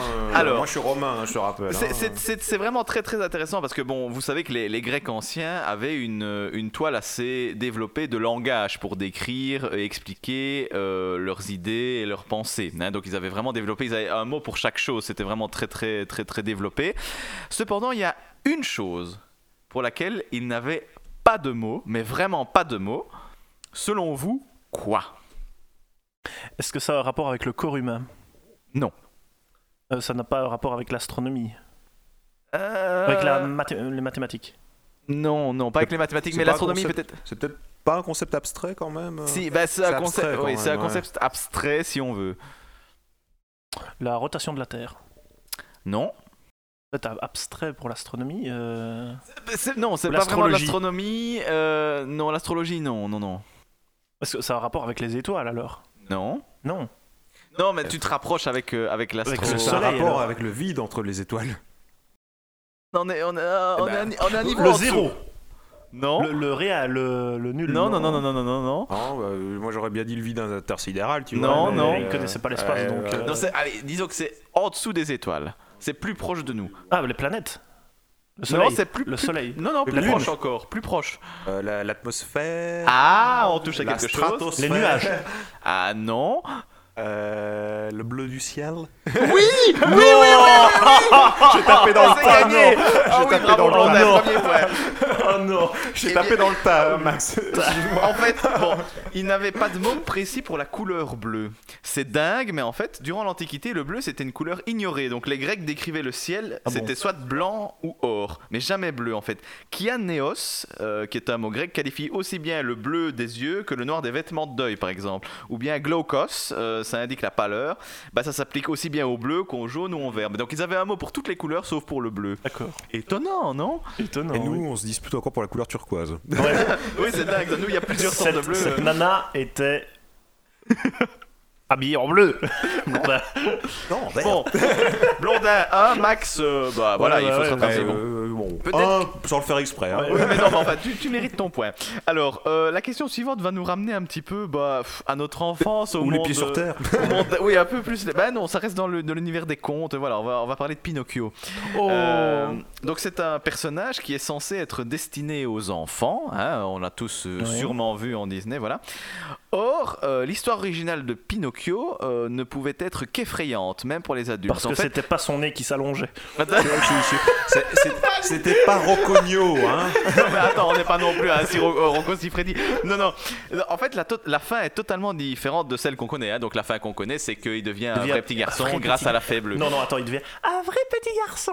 Absolument. Mais donc, est-ce que vous pourriez deviner la fin? Et pas pendu. Blondin, Non, mais, mais quelle culture ouais, quoi, Mais ouais, quelle ouais. culture Oui, pendu par qui Ça, je sais Par plus, Gepetto. mais pour moi, il est pendu. Non. Euh, bah, je sais Par, euh, Grand Coquin. Par. Grand Coquin et, et, et Voilà. l'autre. Et- Mi-Poil, le renard- le-. Non, je, non, je suis désolé, je dois donner Oh le point à Il Blondin. a dit comment Il a Alors, pas dit par qui. C'est énorme, mais cette histoire-là, en fait, donc l'auteur du livre, c'est Carlo Collodi. Euh, il n'aimait pas du tout les enfants. Euh, en, en fait, euh, dans, Heureusement dans son que Disney est passé par là après. oui, heureusement, parce qu'en fait, donc. Pinocchio, avant d'être pendu, a tué Jiminy Cricket avec un marteau. Et il a ensuite été tué par ses ennemis, le renard et le chat, qui l'ont pendu à un arbre. C'est- C'est c'est énorme. Écoute, rien c'est- que pour avoir tué Jiminy Cricket, il méritait de finir pendu. Mais- Mais attends, mais voilà, on dirait à la version que j'aurais pu écrire. C'est c'est quand même assez glauque finalement. Mais la plupart des contes, en fait, sont, sont très Ah bah, édulcorés par ouais. Disney et donc sont vraiment très trash Ah en oui, fait pour les attends, enfants. Une fois, on revient sur les, les versions originales du Petit Chaperon Rouge. Hein. Ouais. Euh, Ouais. euh, les ver- et déjà, même Perrault, il avait fait trois ou quatre versions, si je me souviens Et bien. il y en a même une autre qui est très trash aussi, c'est celle de la Belle au Bois dormant. Je ne sais pas si vous, si vous la connaissez. Oui, si j'en avais entendu, mais tu peux la rappeler. Ben, en fait, donc euh, l'histoire date quand même du XVIIe siècle, hein, donc de 1634. C'est Giambattista Basile. Ça s'appelait Le Soleil, la Lune et Thalia. Et donc en fait, la célèbre Belle au bois dormant n'est pas morte parce qu'elle s'est piquée au doigt sur un fuseau, mais à cause d'une écharpe de, de lin qui s'est coincée sous son ongle. Hum, ça fait mal. Euh, Donc elle a été trouvée plus tard par un prince qui était en train de chasser et comme il n'a pas pu la réveiller, eh ben il l'a violée, voilà, comme ça, comme elle était inconsciente, Bah, eh ben il en a C'est profité. plus puis, bah, réaliste comme histoire. Mais oui, tout à fait, voilà, et plus logique aussi. Enfin, voilà, la princesse a donné elle avait le tétanos coma. Il a profité du coma. exactement, mais donc elle a donné naissance après à deux enfants et l'un d'eux a enlevé l'écharpe de lin du doigt de sa mère en le suçant, Et donc ce ça l'a qui l'a réveillé. Il y en a qui trouvent que The. Witcher c'est hard, mais en fait euh, ça revient vraiment à la notion des contes. Ah non, mais non, mais là, c'est vraiment, enfin voilà, voilà, toi aussi et pas de tes amis avec l'histoire de Cendrillon, de la Belle au bois Oui, dormant je ou sais pas si j'ai envie de la raconter à beaucoup de monde. euh, non, vraiment. Mais alors, tu Bon. vois mon petit, euh, à mon filleul, là, tu vois, bon, Ouais, alors, ouais, mon si, petit, euh, je s'il y a un truc que tu dois, que tu dois apprendre dans la vie, c'est si elle dorme, Profite. tu peux y aller. Tu peux y aller. Tu peux y aller. Ouais, non, je, je quelle me vois quand morale, même hein, mal dire- je me vois mal dire heureusement, ça. heureusement que Disney est passé par là. Heureusement que Disney Bon, est passé petit par là. point sur les scores, bah, ça veut dire Blondin, Bah, tu deux. as deux points et Max, euh, bah, Oui, bah ça va, ça va, je Tu sais. n'as- tu n'as plus je- le droit à l'erreur. J'ai pas le temps, moi. de ne pas répondre à la prochaine. J'ai pas le temps de répondre. Alors la question, on va, on va un peu partir autre part. Là, on va vraiment là les pieds sur terre. On va plutôt aller faire du, euh, faire un petit voyage sur terre euh, côté géographique. À votre avis, quel est le pays qui a le plus grand nombre de langues parlées? Alors, euh, est-ce que c'est un pays d'Amérique du Sud? Asie? Euh, non. Enfin, Ordre les deux. Ouzbékistan, non, Kazakhstan. non, C'est un pays, non, c'est pas un pays d'Afrique alors, ni un pays d'Europe. Ordre l'Afrique et l'Asie? Euh, non. C'est plus, plus, euh, plus à l'est. Euh, La Biélorussie coincé entre la Russie et un pays Asie? Non, plus bas, plus bas, plus bas, plus bas. Bah, moi j'aurais dit Taïwan l'Inde, sinon. euh, L'Inde, ça aurait pu, mais en fait, non. En fait, vous pourriez penser euh, directement à un pays où il y a une grande population, hein, mais en fait, étonnamment, c'est la réponse, c'est pas l'Inde, c'est pas la Chine, c'est euh, c'est un petit pays. C'est un pays qui fait 462 840 km et qui a une population d'un peu plus de 7 millions d'habitants. Donc il y a moins d'habitants chez eux qu'en Belgique, et pourtant, eux, ils parlent, tenez-vous Euh, bien, 820 En même langues. c'est comme certains pays africains où tu changes de village, c'est pas la même langue. hein. Eh ben, tout à fait, mais Ouais. donc trouvez-moi ce pays. Pas le Népal. Non. Non, c'est pas un pays d'Afrique. Ah, Mais euh, le Népal, c'est pas en Afrique. Oui, c'est Bah, vrai. mais non, ça, oui, c'est tout à On l'a fait. déménagé la semaine dernière. Ça va, Max Ah, mais j'étais pas au courant. Oui, mais maintenant, il est en Afrique. Non, non, ce n'est pas le C'était Népal. pour éviter les emmerdes avec les Chinois, justement. D'accord. Préserver les Bouddhas. Euh, bon, Euh. punaise, que ça pourrait être. Euh... Parce que j'ai pas le droit d'ouvrir mon smartphone pour regarder. Est-ce que-. Eh ben non. Est-ce que c'est un, un archipel Ah on Madagascar. Non. les, les Philippines, un truc comme ça Non. L'Indonésie Non, on n'est pas loin, on est dans l'Indonésie, l'Indonésie, il oui. y a beaucoup de monde. Java. Non, Euh, Bali non. Il reste quoi je, je les connais pas, moi, là-bas. euh... T'as une map monde, Max Ouais, mais euh, moi, tout ce qui se passe à l'est du Rhin, je m'en fous. Euh, Euh, quel- quel- Qu'est-ce que je pourrais vous. Euh, Taïwan? Bah, j'ai déjà dit, c'est pas ça. Ah, Non, t'as non. dit Taïwan? Ouais, j'ai dit Taïwan. Euh, C'est en Indonésie, oui. Euh, En Indonésie, comme ça, je ne connais pas assez l'Indonésie. Non. Max, il faut te réveiller là parce que bah, là, là, là, l'enjeu est trop- je- Parce que sinon, je ne donne le point à personne alors. Bah, Bah non, là, personne. vous, vous séchez, hein. On vous sèche. séchez. Bah, c'est la Papouasie-Nouvelle-Guinée. Oh merde. Euh, En fait, chaque habitant parle une langue Bah, différente. c'est quasiment ça. En fait, pour enfin, 820 langues parlées pour, euh, pour 7 Ah millions ouais, d'habitants, c'est le 820, ça, record du pays où il y a le plus grand nombre de langues parlées. Euh, donc c'est c'est assez, c'est assez incroyable qu'on parle autant de langues, mais donc effectivement, c'est tous des, des, des petits Tandis que chez nous, patois, on en parle trop officiellement, c'est déjà la merde. Exactement, exactement. Bon, pas de points, mais donc Max, tu es toujours en course, mais là, il faut. Bah. Là, tu n'as vraiment plus, Plus le droit du tout à Cette question-là, elle est pour toi. Parce que Quand même. on va aller dans l'Angleterre du 19e siècle. Ouais, là, tu maîtrises l'époque victorienne, C'est pas non gagné quand même, enfin bon. Alors, Angleterre, 19e siècle, c'est Edward Jones, donc c'est un petit garçon de, de 14 ans. Il est surnommé de Boy Jones. Euh, en fait, il a pénétré dans le palais royal de Buckingham pour voler quelque chose. Mais quoi? Euh, une, une bague à la reine? Non, Les bijoux du prince Albert. Couronne. non. Mais on est au 19e siècle, hein Bah alors Ah, Ouais. Un mouchoir. J'ai pas- j'ai dit le euh, prince Albert, pas le prince Philippe. Non, pas un Est-ce que mouchoir. c'est un objet de la vie de tous les jours? Oui. Euh, une nappe La brosse une des broderie euh, Non. Tableau? Non, non, c'est- ah, il avait quel Oh. âge, tu dis? 14, 14 ans. Non, 14 ans, il repart pas avec un tableau de Buckingham. Bah, Et s'il il est- enlève la peinture et qu'il laisse le cadre. Mais ouais. il faut, donc il faut savoir qu'il a, il a, il y a été à plusieurs reprises. hein. Donc en tant qu'enfant de 14 Ah, donc ans, il, il a réussi il- à pénétrer une première fois. D'accord. Et puis il, Mais il n'a volé qu'un seul truc. La deuxième fois, bah, en fait là, ce, ce dont je, je- je vous parle, c'est de la deuxième fois. D'accord. Et il n'a volé qu'un seul truc. Donc ça veut dire qu'il Ben, il est un reparti seul avec. truc. euh, pff, il y a- il y a- ce truc se compose de plusieurs trucs. À découvert L'argenterie. Non. euh, pff, Qu'est-ce qui se décompose euh, Euh, pff, Des fleurs? C'est Non, non, deux ça- choses en fait. C'est un truc qui vaut de la thune. Non. Non. Euh, Une clé et une serrure? Non. Ça ne vaut pas de la thune. Alors, pas de recherche ça ne internet. vaut- Ça ne vaut pas. Non, non, je touche rien. Ça ne vaut, ça Ah ne oui, vaut non, pas la d'argent. tricherie internet. Ça ne vaut pas d'argent. Ça, ça ne, Ça, bah, ça ne- pour- ça ne lui rapporte. pour- non, pour, ça ne lui rapporte rien, mais pour lui, c'était une, Une valeur poupée. incroyable. Non. Un autographe de la reine. À quoi? Un autographe de la reine. Non. Ouais, pas Ça- un stylo ça ou quelque non, mais on se un rapproche, stylo, d'un- on un se rapproche stylo. de quelque Un chose. stylo, mais du papier. De, Non, non, de- non. euh, le- un tampon. Non. Le Euh, journal intime de la reine. Non. Mais c'est. Des c'est- cartes postales. Non. Mais effectivement, ça appartient à la reine. Des photos. Ah, ça appartient à la reine. Euh, Ah, ça... Redis en quelle année En quelle année Il y a Donc, la photo hein En quelle année, je ne sais pas, mais c'est au 19e siècle. Donc au, Au 19 ouais, d'accord. bah, fin du 19e Ah siècle. bah alors donc, la photo euh, existe. Ouais, la photo existe, mais. euh, Euh, ta, ta, ta, c'est pas des lettres, c'est Et donc des c'est sur un truc qu'on trouve sur un bureau, quoi. La Magna Un encre- Carta. l'encrier. Non, Vincent, c'est On pas. trouve pas ça sur un bureau. Non. La Mais Magna c'est un, Carta. truc- c'est un truc en rapport Non. avec l'écriture, tu dis. Non. Ah, Ça n'a pas de rapport avec l'écriture, mais ça. Donc ça, ça- moi je disais oui pour, La pour le, Constitution pour le rapport anglaise. à la reine. d'accord. La constitution anglaise. Bah, Non. un collier ou un, un bijou, non, rien du tout. Non. Mais on se rapproche. Ah, Euh, euh, une. une, euh, une, euh, La tabatière. non, pas, pas la tabatière, mais une broche Non. Non Ce n'est pas un bijou, mais ça appartient à la reine. Les culottes de la reine. Ouais, je- Ah oui, oui, oui Ah si, les sous-vêtements de la reine non quoi Ah Max, là tu t'es fait coiffer Ah euh, bah ouais. C'est parce Bon. que je relis beaucoup de manga Oui. ces temps-ci. C'est c'est très étonnant, mais donc ce petit garçon de 14 ans, en fait, donc euh, Edward Jones était surnommé de Boy Jones, donc il a vécu en Angleterre à l'époque victorienne, et il était connu pour son obsession euh, pour la reine Pour les Victoria. Et donc, il a fait irruption dans le palais de Buckingham à plusieurs reprises lorsqu'il était enfant. Une fois, la garde royale l'a attrapé en train de grignoter dans l'une des chambres royales. Carrément, lui. Et il a été arrêté une deuxième fois, mais cette fois-ci par la police qui a trouvé des sous-vêtements de la reine cachés dans son slip. Oh, coquin. Ah, c'est dingue. Enfin, c'est une, belle histoire Ah, finalement. c'est mais- dingue que j'ai trouvé aussi. Bon, Blondin, bah, ça fait 3. Bon, là, t'as gagné d'office. Ouais, ouais, mais mais... ça va, continue quand mais même. on va, on va faire le quatrième pour le fun. hein. Allez. On, on- on reste dans l'histoire un peu plus contemporaine cette fois-ci, mais on va parler d'un personnage un peu plus sombre, puisqu'on va parler d'Adolf Hitler. Encore Euh, Oui, on, on en parle tout le temps, mais voilà. je- ici, c'est une histoire un peu, un peu différente, un peu plus. Heureusement, le Grignou n'est pas avec nous. En fait, euh, on va parler de la jeunesse d'Hitler. Euh, on va voir si, si, vous connaissez, euh, si vous connaissez un peu sa jeunesse. En fait, euh, Hitler était un homme très différent de ce que nous apprenons évidemment dans les livres d'histoire aujourd'hui, puisqu'il a été amoureux. Euh, D'ailleurs, son premier amour avait une, une particularité assez notable, en fait. Selon vous, Il laquelle? Avait les yeux verrons. Non Des dents de lapin. Un Non bec de lièvre. Non Parce que c'est une particularité physique. Non Ah. Euh, des fissures de mental Non Parce qu'elle euh, elle était d'une classe sociale euh, aisée. Elle avait un métier particulier.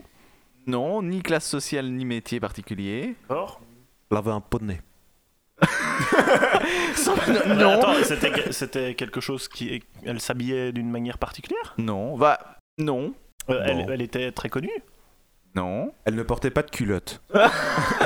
Eh, ça à pas la reine fois. Victoria. Bah, la reine Victoria a porté moins de culottes après que le petit. Une fois que le petit est passé, elle avait perdu ses culottes. Bon, c'était- elle- elle- un objet ou c'était une femme non, pas du tout. C'était une femme. euh, une Elle femme avait de- déjà des enfants. Non, donc c'était une, une- une jeune fille qui était âgée de, de 16 ans. Elle était euh. juive? Oui Mais oui Oui, oui, oui Elle était juive, c'est énorme. En- donc en fait, dans ses jeunes années, Adolf Hitler est tombé amoureux d'une jeune fille juive. Donc elle s'appelait Stéphanie Isaac. Peut-être cela. Euh, en fait, toutefois, Hitler n'a jamais abordé directement cette femme-là. Au début de son, de son obsession Couillon. pour cette dernière, il lui écrivait des lettres et des poèmes sans jamais avoir de réponse, en fait. Il n'a jamais eu le courage de se rapprocher de cette jeune femme et euh, bah, son obsession n'a pas cessé d'augmenter, ce qui lui a engendré une dépression euh, à cause du rejet bah, de ses lettres d'amour. Donc, et même suite à cela, Hitler a, il a pensé à se suicider. hein. On a vu ce que ça donnait. et donc peut-être qu'en fait cette jeune femme est peut-être la source de sa rage envers les juifs en fait. Euh, ça fait en tout cas peut-être partie aussi de, de son de- voilà du, du processus qui fait qu'il a toujours euh, qu'il a toujours détesté la race juive et peut-être que cette, a- cette amourette de- d'adolescent a fait que bah, ça l'a ça l'a traumatisé quoi. Il était quand même pas bien dans sa tête pour en arriver Ah. à de telles extrémités. Nous, nous en sommes évidemment. Et oui, c'est c'est évident, mais enfin, bon, voilà. C'est quand même. Bah, c'est- plutôt. C'est étonnant. Moi, je dirais plutôt qu'il était sacrément rancunier quand même. hein, Aussi. mais- Oui, aussi, évidemment. Enfin, bon, voilà. bah, euh, et, et, Moi, je croyais que j'étais rancunier, mais finalement, ça va. Blondette, c'est un carton plein puisque tu, attends, tu attends, attends, la dernière question. euh, 4 à 0. S'il vous plaît, un point pour l'honneur. Bon, allez, si tu veux, une dernière question pour toi. Mais vraiment, la toute dernière, c'est juste pour toi. On va parler du pape François. tu connais bien? En fait, il a exercé un job étudiant assez particulier dans sa jeunesse. À ton avis, lequel? Non, mais c'est pas loin. Ah, j'aurais dit gigolo, moi. Quand même, pas, le videur. Videur. Oui Ah Oh oui, videur, bravo. Ah, quand même, un point pour l'honneur. T'as sauvé une heure. Ouais, il a été. Ouais, c'est c'est dingue. Donc en fait, le pape François, euh, il a révélé cette anecdote. Non, mais il a bien la tête. C'est vrai, tu trouves? Ouais, écoute, avec euh, 60 ans de moins et quelques kilos de muscles en plus, Ouais, pourquoi pas ouais, peut-être bien. Donc Bon, en bah fait, alors, il a. Ratzinger, c'était une porte de prison, s'il va comme ça. Ouais, il a été gardien de prison, lui. Mais, euh, tu, tu vois, euh, genre Guy Gilbert, t'as pas envie de le faire chier, Guy Gilbert Oh, ça euh, c'est vrai, ça c'est vrai. Ouais, mais je Quand pas hors de l'église. le prêtre lambda. c'est ça. Donc avant d'être euh, souverain pontife, évidemment, il a été un videur de boîte de nuit. Euh, à Buenos Aires, euh, Génial. donc euh, en Argentine. Ça devait être violent, étudiant, hein, ouais. Mais en fait, ce qui a aidé, selon lui, à apprendre comment ramener les gens à l'église quand il est devenu prêtre. Et donc, donc voilà, c'est une anecdote. Surtout que la boîte euh, s'appelait le confessionnal. Ça, on ne sait pas, c'est la légende qui le dit, ça. Enfin voilà, épatez vous aussi vos amis. Mais donc voilà, score final 4-1 pour Blonda. Blonda, tu, tu vas pouvoir euh, maintenant épater tes amis euh, grâce à ces, à ces petites Ça anecdotes bien, ce soir. Tu vas pouvoir épater tes amis, c'est-à-dire ceux qui ne sont pas autour de la table et ceux qui n'écouteront pas l'émission. Absolument. Ouais. Ou qu'ils l'écouteront après, mais donc. De euh, toute façon, voilà. bah, il y, a toujours euh, PN, il oublie toujours tout PN. Oui, c'est vrai, exactement. Et ben voilà, en tout cas, on a fait le, le tour et, et c'était. Merci François voilà, pour bien joué les gars. petite question. Et on va passer alors aux petites recommandations avant de vous dire au revoir.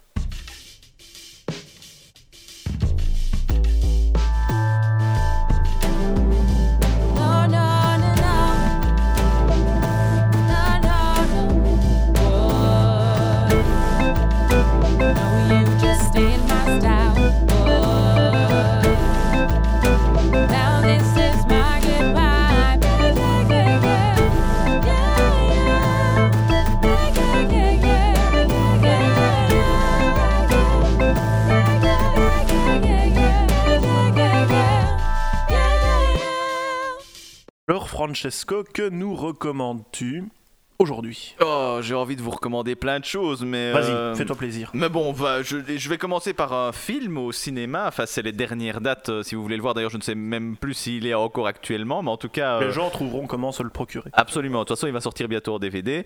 Euh, bah, il a fait beaucoup de bruit ce film-là. C'est le film euh, La Belle et la Bête, donc la version euh, Disney euh, Oh, en film euh, du euh, dessin animé. Oh, petit amour d'enfance. euh. Mais franchement, je- moi, ce, ce dessin animé-là m'a toujours euh, poursuivi. J'ai toujours adoré euh, la, la version de Disney. Et, euh, je me suis dit, j'ai vu la version euh, française hein, avec André Dussolier, euh, qui n'était pas trop mal faite, mais voilà, ça- ils ont complètement changé, changé la légende. Enfin voilà, il y a beaucoup de choses de différentes. Ici, ils ont vraiment respect. Vu que c'est Disney qui, qui, qui a produit ce truc-là, bah, ils ont fait euh, vraiment le. De respecter leur film. Oui, exactement. Oui, il y a du budget. Et il y a du budget, ça c'est clair. Et du fond vert. Mais oui, Ah bah, oui, ouais. ça oui. Mais vraiment, c'est très très chouette, c'est très bien fait. On est, ils ont vraiment été très très fidèles par rapport au dessin animé. Ils ont rajouté l'une ou l'autre chanson et l'une ou l'autre petite chose, mais on n'est pas perturbé. Ça dure 2h03, je crois. C'est toujours la fête? C'est la fête, c'est la fête, c'est la fête. Oui, oui, oui. Et euh, c'est vraiment très, très, très, très bien fait à ce niveau-là parce que c'est la voix de Ian McKellen qui fait le, le rôle du chandelier. Donc, euh, c'est, c'est- c'est- euh, non, il fait le rôle de, de- de Big Ben, pardon. D'accord. Lui, il fait le rôle de, de Big Ben. Mais Emma Watson est, est juste On fabuleuse. sait que tu y allais pour avoir le numéro d'Emma Watson. Oui, mais je ne l'ai pas eu malheureusement. Enfin voilà, mais ce, ce ne- voilà, il a- partie remise. Pourtant, il a regardé les crédits quatre fois. Et n- ils ne l'ont pas indiqué malheureusement. Mais enfin bon voilà. Non, elle est, elle est vraiment très très très chouette parce que du coup une fois que tu es catégorisé dans un rôle, hein, tu sais, on pourrait croire que tu ne fais que de l'Hermione Granger, et ben en fait non. Enfin elle sait tout faire quoi. C'est vraiment très très très ça, chouette. Une vraie révélation quand même. Oui, oui, oui, oui, vraiment. Euh, mais donc voilà, les, les chansons sont, sont, sont vraiment chouettes. euh, L'histoire reste, euh, reste très très chouette. Euh, Et on- on- ils ont étiré comme ça l'histoire de, de 40 minutes et ça passe quand même. Bah oui, et franchement, on voit pas le temps passer. Euh, enfin, il y, a- il y a des, des trucs en plus, enfin, des, des- éléments de décor euh, qu'ils ont rajoutés, enfin, très réalistes. j'ai été vraiment scotché, quoi. Donc, s'il est toujours au cinéma, allez le voir. S'il n'y est pas, achetez le, achetez le DVD, hein, parce que ou téléchargez-le de façon légale, parce que c'est, il en vaut, il en vaut vraiment la peine. Comme autre petite recommandation, c'est un, un petit lieu à Liège euh, qui est sans doute pas très connu, mais qui vaut vraiment la peine d'être. Mais qui euh, mérite d'être connu. Absolument, On y fait euh, des rencontres surprenantes. absolument. Et c'est, ça s'appelle l'Envers. Donc sans doute, enfin certains d'entre vous connaissent, d'autres moins. Donc c'est vraiment un petit, comment vais-je dire, une petite salle de spectacle, un petit théâtre qui, allez, 80-90 places et qui joue principalement des concerts. Il y a des pièces de théâtre, parfois il y a des, il y a du slam, il y a de la poésie. Enfin il y a un petit peu de tout. C'est, c'est vraiment très convivial, très très chouette. Il y a plein de bières différentes aussi au bar. Donc ça c'est vraiment, c'est vraiment cool. Il y a à boire et à manger. Quoi. Exactement. Euh, et alors voilà, euh, renseignez-vous sur leur programmation parce qu'ils ont vraiment, il y a des trucs quasiment tous les jours, enfin en tout cas toutes les semaines, tous les week-ends. Euh, et c'est très vivant, c'est très dynamique. et vous pouvez faire de- de- de- des révélations au niveau musical, au niveau théâtral. Enfin voilà, c'est parfois des, des- des comédiens ou des artistes qui se lancent et parfois ce sont des, des artistes plus confirmés. Il y a vraiment de tout. Euh, vraiment, allez-y, c'est en Outremeuse. Alors l'adresse, euh, je ne la connais pas exactement, mais euh, si, si vous écrivez l'envers, alors ça s'écrit L apostrophe A N espace V E R T. Ça s'écrit à, à l'endroit. Oh, non, oui, exactement. Oh, mais qu'il- qu'il est drôle, oh, qu'il est drôle. Donc voilà, c'est vraiment les deux, les deux, les deux révélations que j'ai envie de vous faire cette semaine. Donc allez découvrir l'envers. Enfin, d'abord allez voir La Belle et la Bête, et puis euh, finissez votre soirée à l'envers. Vous, vous ne le regretterez pas vraiment. Vraiment à l'envers quand vous aurez bu quelques bières là-bas. Exactement. Il bite que dalle. Et Blondin, que nous recommandes-tu? Ben, moi, euh, bon, c'est pas de première fraîcheur, mais grave. bon, je vous recommande euh, un petit manga pas du tout connu. Bon, Ghost in the Shell. Encore? Euh, la dernière fois, j'en avais pas parlé. Non, non, non, non, mais. Et là, là j'ai j'ai eu, enfin eu le temps de me procurer le manga et de le lire. Euh, c'est surprenant. À te dire que c'est ce machin-là qui a donné naissance au film de Hoshi, puis à la série euh, Standalone Complex, puis la nouvelle série Arise, etc. Euh, c'est surprenant parce que le ton est pas vraiment le même. hein. Euh, c'est plutôt une série un peu de, de chapitres. euh, Bon, une parution manga, quoi, tu Mhm. vois, un, un chapitre tous les trois mois dans ce cas-là, d'une quarantaine de pages, qui font une enquête un peu particulière. Mais euh, là où c'est le plus surprenant, c'est le personnage du Major, qui est quand même le personnage du Principal. manga, hein. Enfin, ouais. qui n'a pas du tout la même psychologie que dans les que celle que maintenant tout le monde connaît. Ouais. Euh, Et c'est quoi là- alors euh, bah là, euh, elle parle ouvertement cul, c'est plutôt une espèce En de... même temps, pour un manga, c'est un peu normal. Non, non, non, non, crois-moi. Euh, regarde les films de Hoshi, regarde la série Standalone Complexe, ça va pas. Non, ça, là, va pas, là- ça va pas loin. Ah ouais, non, ça va pas loin. hein. Elle est, Elle- elle est très elle est sexualisée, très- mais. euh, Elle est sexualisée, mais elle est très froide. Elle est très froide, ouais. Euh, et là, on a un personnage, mais euh, de, limite de shonen, hein, vers certains côtés. Euh, par contre, euh, très pro hein, sur le terrain. Euh, ça, pour désinguer, euh, ça reste la même. Ah ouais, mais euh, ça, ça boit la Budweiser. euh, elle se fout de la gueule d'Aramaki en permanence. Elle lui tire la langue. Elle le traite de vieux singe. D'accord. Voilà, Batou dans tout ça. Ba- Batou, c'est le compte service. Oh, dommage. C'est le compte service. Donc voilà, le- c'est ça qui est surprenant quand on connaît euh, les autres itérations de cet univers-là. On n'est pas du tout dans le même trip au niveau des relations de personnages. Que l'on recommande euh, les films et les, les séries animées en version française parce que c'est la voix d'Arnold Schwarzenegger qui double Oui, oui. Batou, La- entre autres. La, V- la Et, euh, ça lui va très très bien. La VF est vraiment pas mauvaise.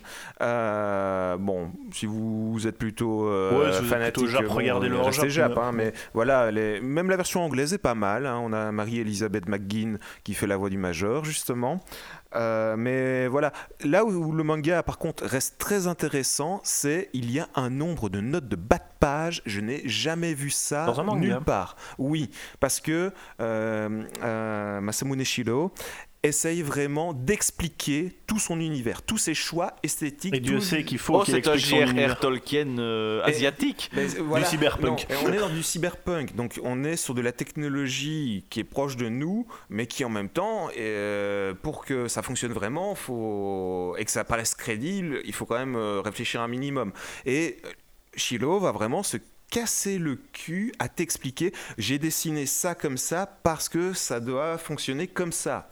Il y a un nombre de notes de bas de page, je te dis, c'est complexe. Et parfois, bon, dans un manga, t'as euh, je sais- t'as déjà vu un format manga, c'est pas toujours très pratique, les notes de bas Ah de oui, page. vrai, oui. des fois, il faut vraiment aller chercher dans la rainure, tu vois. Alors, tu prends une loupe alors à ce moment-là, c'est tellement écrit petit. euh, Mais voilà, euh, ces choix sont très intéressants. Tu vois vraiment que c'est c'est recherché, qu'il a vraiment fait un effort euh, pour vraiment rendre son univers crédible. Et euh, il y a quand même, même si le ton est beaucoup plus léger que euh, tout ce qui a suivi après, la fin, quand on arrive plus ou moins sur les intrigues similaires au premier film, Ouais. là, il y a, il y, a aussi- il y a le trip philosophique qu'on retrouve chez- dans les films de Hoshi. Et il est différent, bon, un peu plus new age peut-être, mais euh, voilà, il y a, une réflexion quand même sur qu'est-ce que c'est euh, l'humanité augmentée finalement.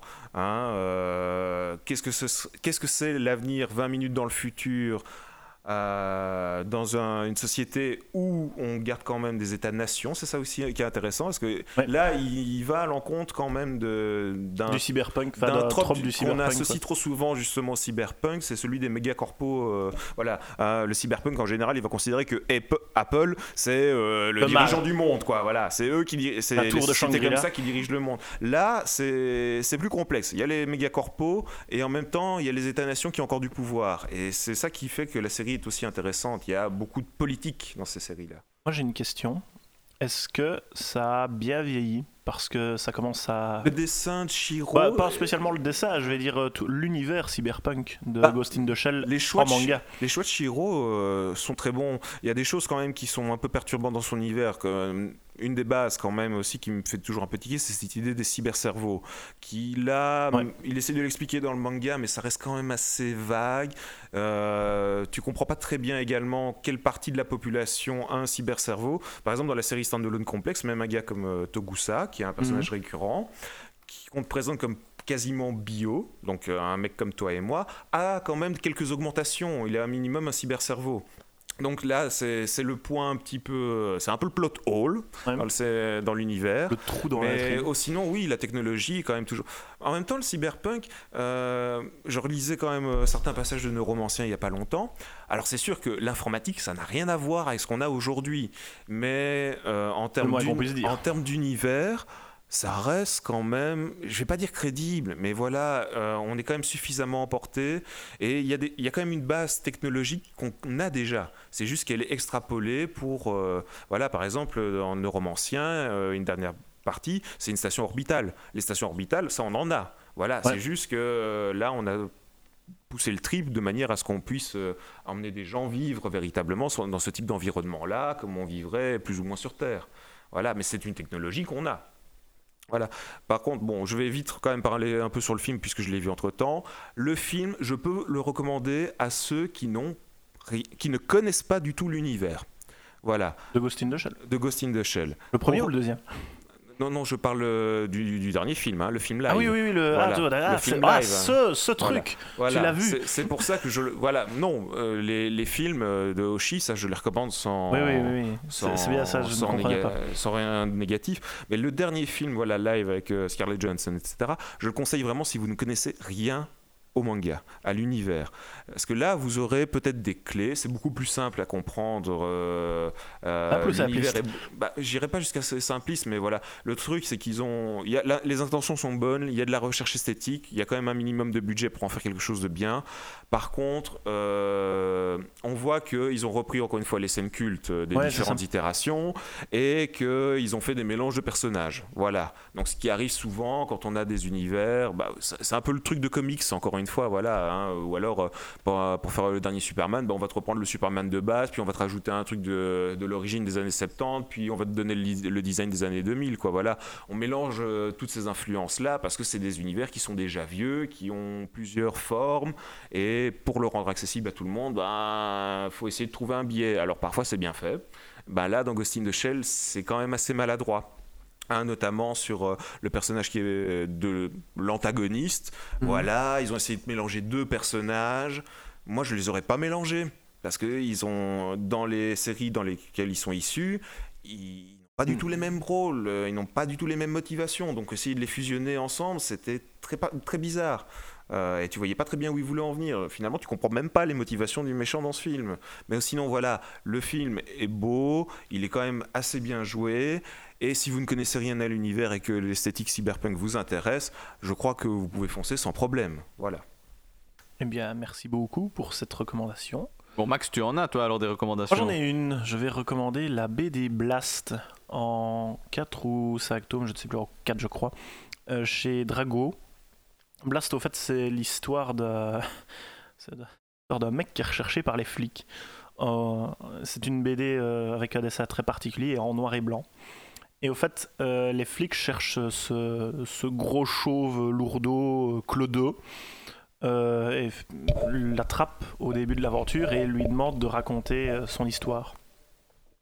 Et il, explique au fait que ce personnage dont je n'ai plus le nom là ici en tête, après la mort de son père, il s'est senti mal et il a vécu ce qu'il appelle le blast, qui est une espèce de de vision sous extasie, sous champi de, de, la vie en général, parce qu'à ce moment-là, si tu veux, le- l'esthétique de la BD qui est vraiment noir et blanc avec des grosses ombres devient passe en couleur avec des arcs-en-ciel comme euh, qui seraient dessinés par euh, un gamin de 4 ans. Donc c'est très très très étrange. Et euh, le mec a vraiment des, des révélations en vivant ce- une révélation en vivant ce blast et il n'a plus rien à foutre de sa vie et tout ce qui va l'intéresser c'est de revivre à nouveau ce moment-là. Et à côté de ça, on se doute que s'il est interrogé par les flics, c'est qu'il y a quelque chose de très spécial qui s'est passé. On en apprend plus, de plus en plus au fur et à mesure de l'intrigue, jusqu'à un dénouement final assez fabuleux. Peut-être pas inattendu, mais quand même vachement, vachement bien traité. Donc voilà, je recommande la BD Blast qui coûte très cher. Donc si vous avez des amis qui l'ont déjà acheté, eh ben, demandez euh, qu'ils vous la passent. Mais lisez-la, c'est vraiment très très bon. Ça coûte combien euh, c'est- Je sais, plus, mais c'est des, grands formats euh, plus grands que euh, A4, tu vois, pour la, Ah ouais, ok, pour ouais. la BD. Donc euh, c'est c'est des, beaux- des beaux objets. C'est des beaux objets, c'est définitivement des beaux objets, mais voilà, quand t'as pas les moyens, tu. tu- Évidemment, oui. Mais euh, lisez Blast. Euh, Blast, je ne dirais pas que c'est la vie, mais Blast, en tout cas, c'est très intéressant. Voilà. Magnifique. Eh bien, je pense que nous pouvons conclure tout doucement Oh. cette première, première officielle émission, euh, puisque nous avons enregistré la dernière fois l'émission 0 avec Abaddon. C'est vrai qu'elle était zéro cette émission. Oui. c'était la- l'émission c'était la. C'est pas pour ça qu'elle est inintéressante, pas euh, zéro, hein. Non, mais c'était- c'est vrai que Non, c'était non, la non, zéro. non, c'est- voilà, c'était Bon, l'émission zéro et demi, test. mais Mais en tout cas, on, Max de tout à l'heure. en tout cas, on lui fait, on lui fait des gros bisous Ouais, et on oui, on espère qu'il reviendra nous faire un petit thé. euh, Ben, c'est ça quoi. Maintenant qu'il il fait marcher sa cam. euh, Bah oui, c'est ça. Et puis, enfin, c'est- beau- cette émission est beaucoup moins saine puisque du coup, avant on avait des petits thés et tout. Ici, on carbure à l'ice tea, au coca, On va peut-être chips. commencer le Pepsi bientôt. Ouais, c'est ça. bah donc voilà, on, on va tout doucement y aller et profiter un petit peu du, du soleil. Oui. Et euh, bah, moi, je fais des gros bisous à tous ceux qui nous écouteront. Et un à- gros kiss, voilà, oui. et un gros kiss. On ne et vous dira euh, pas où. À bientôt alors pour une prochaine émission dans l'équilibre instable. Et une bonne soirée, une bonne, euh, une bonne, Bonne journée, journée, tout ce que vous et voulez. bonne nuit. Hein. Salut, salut Salut.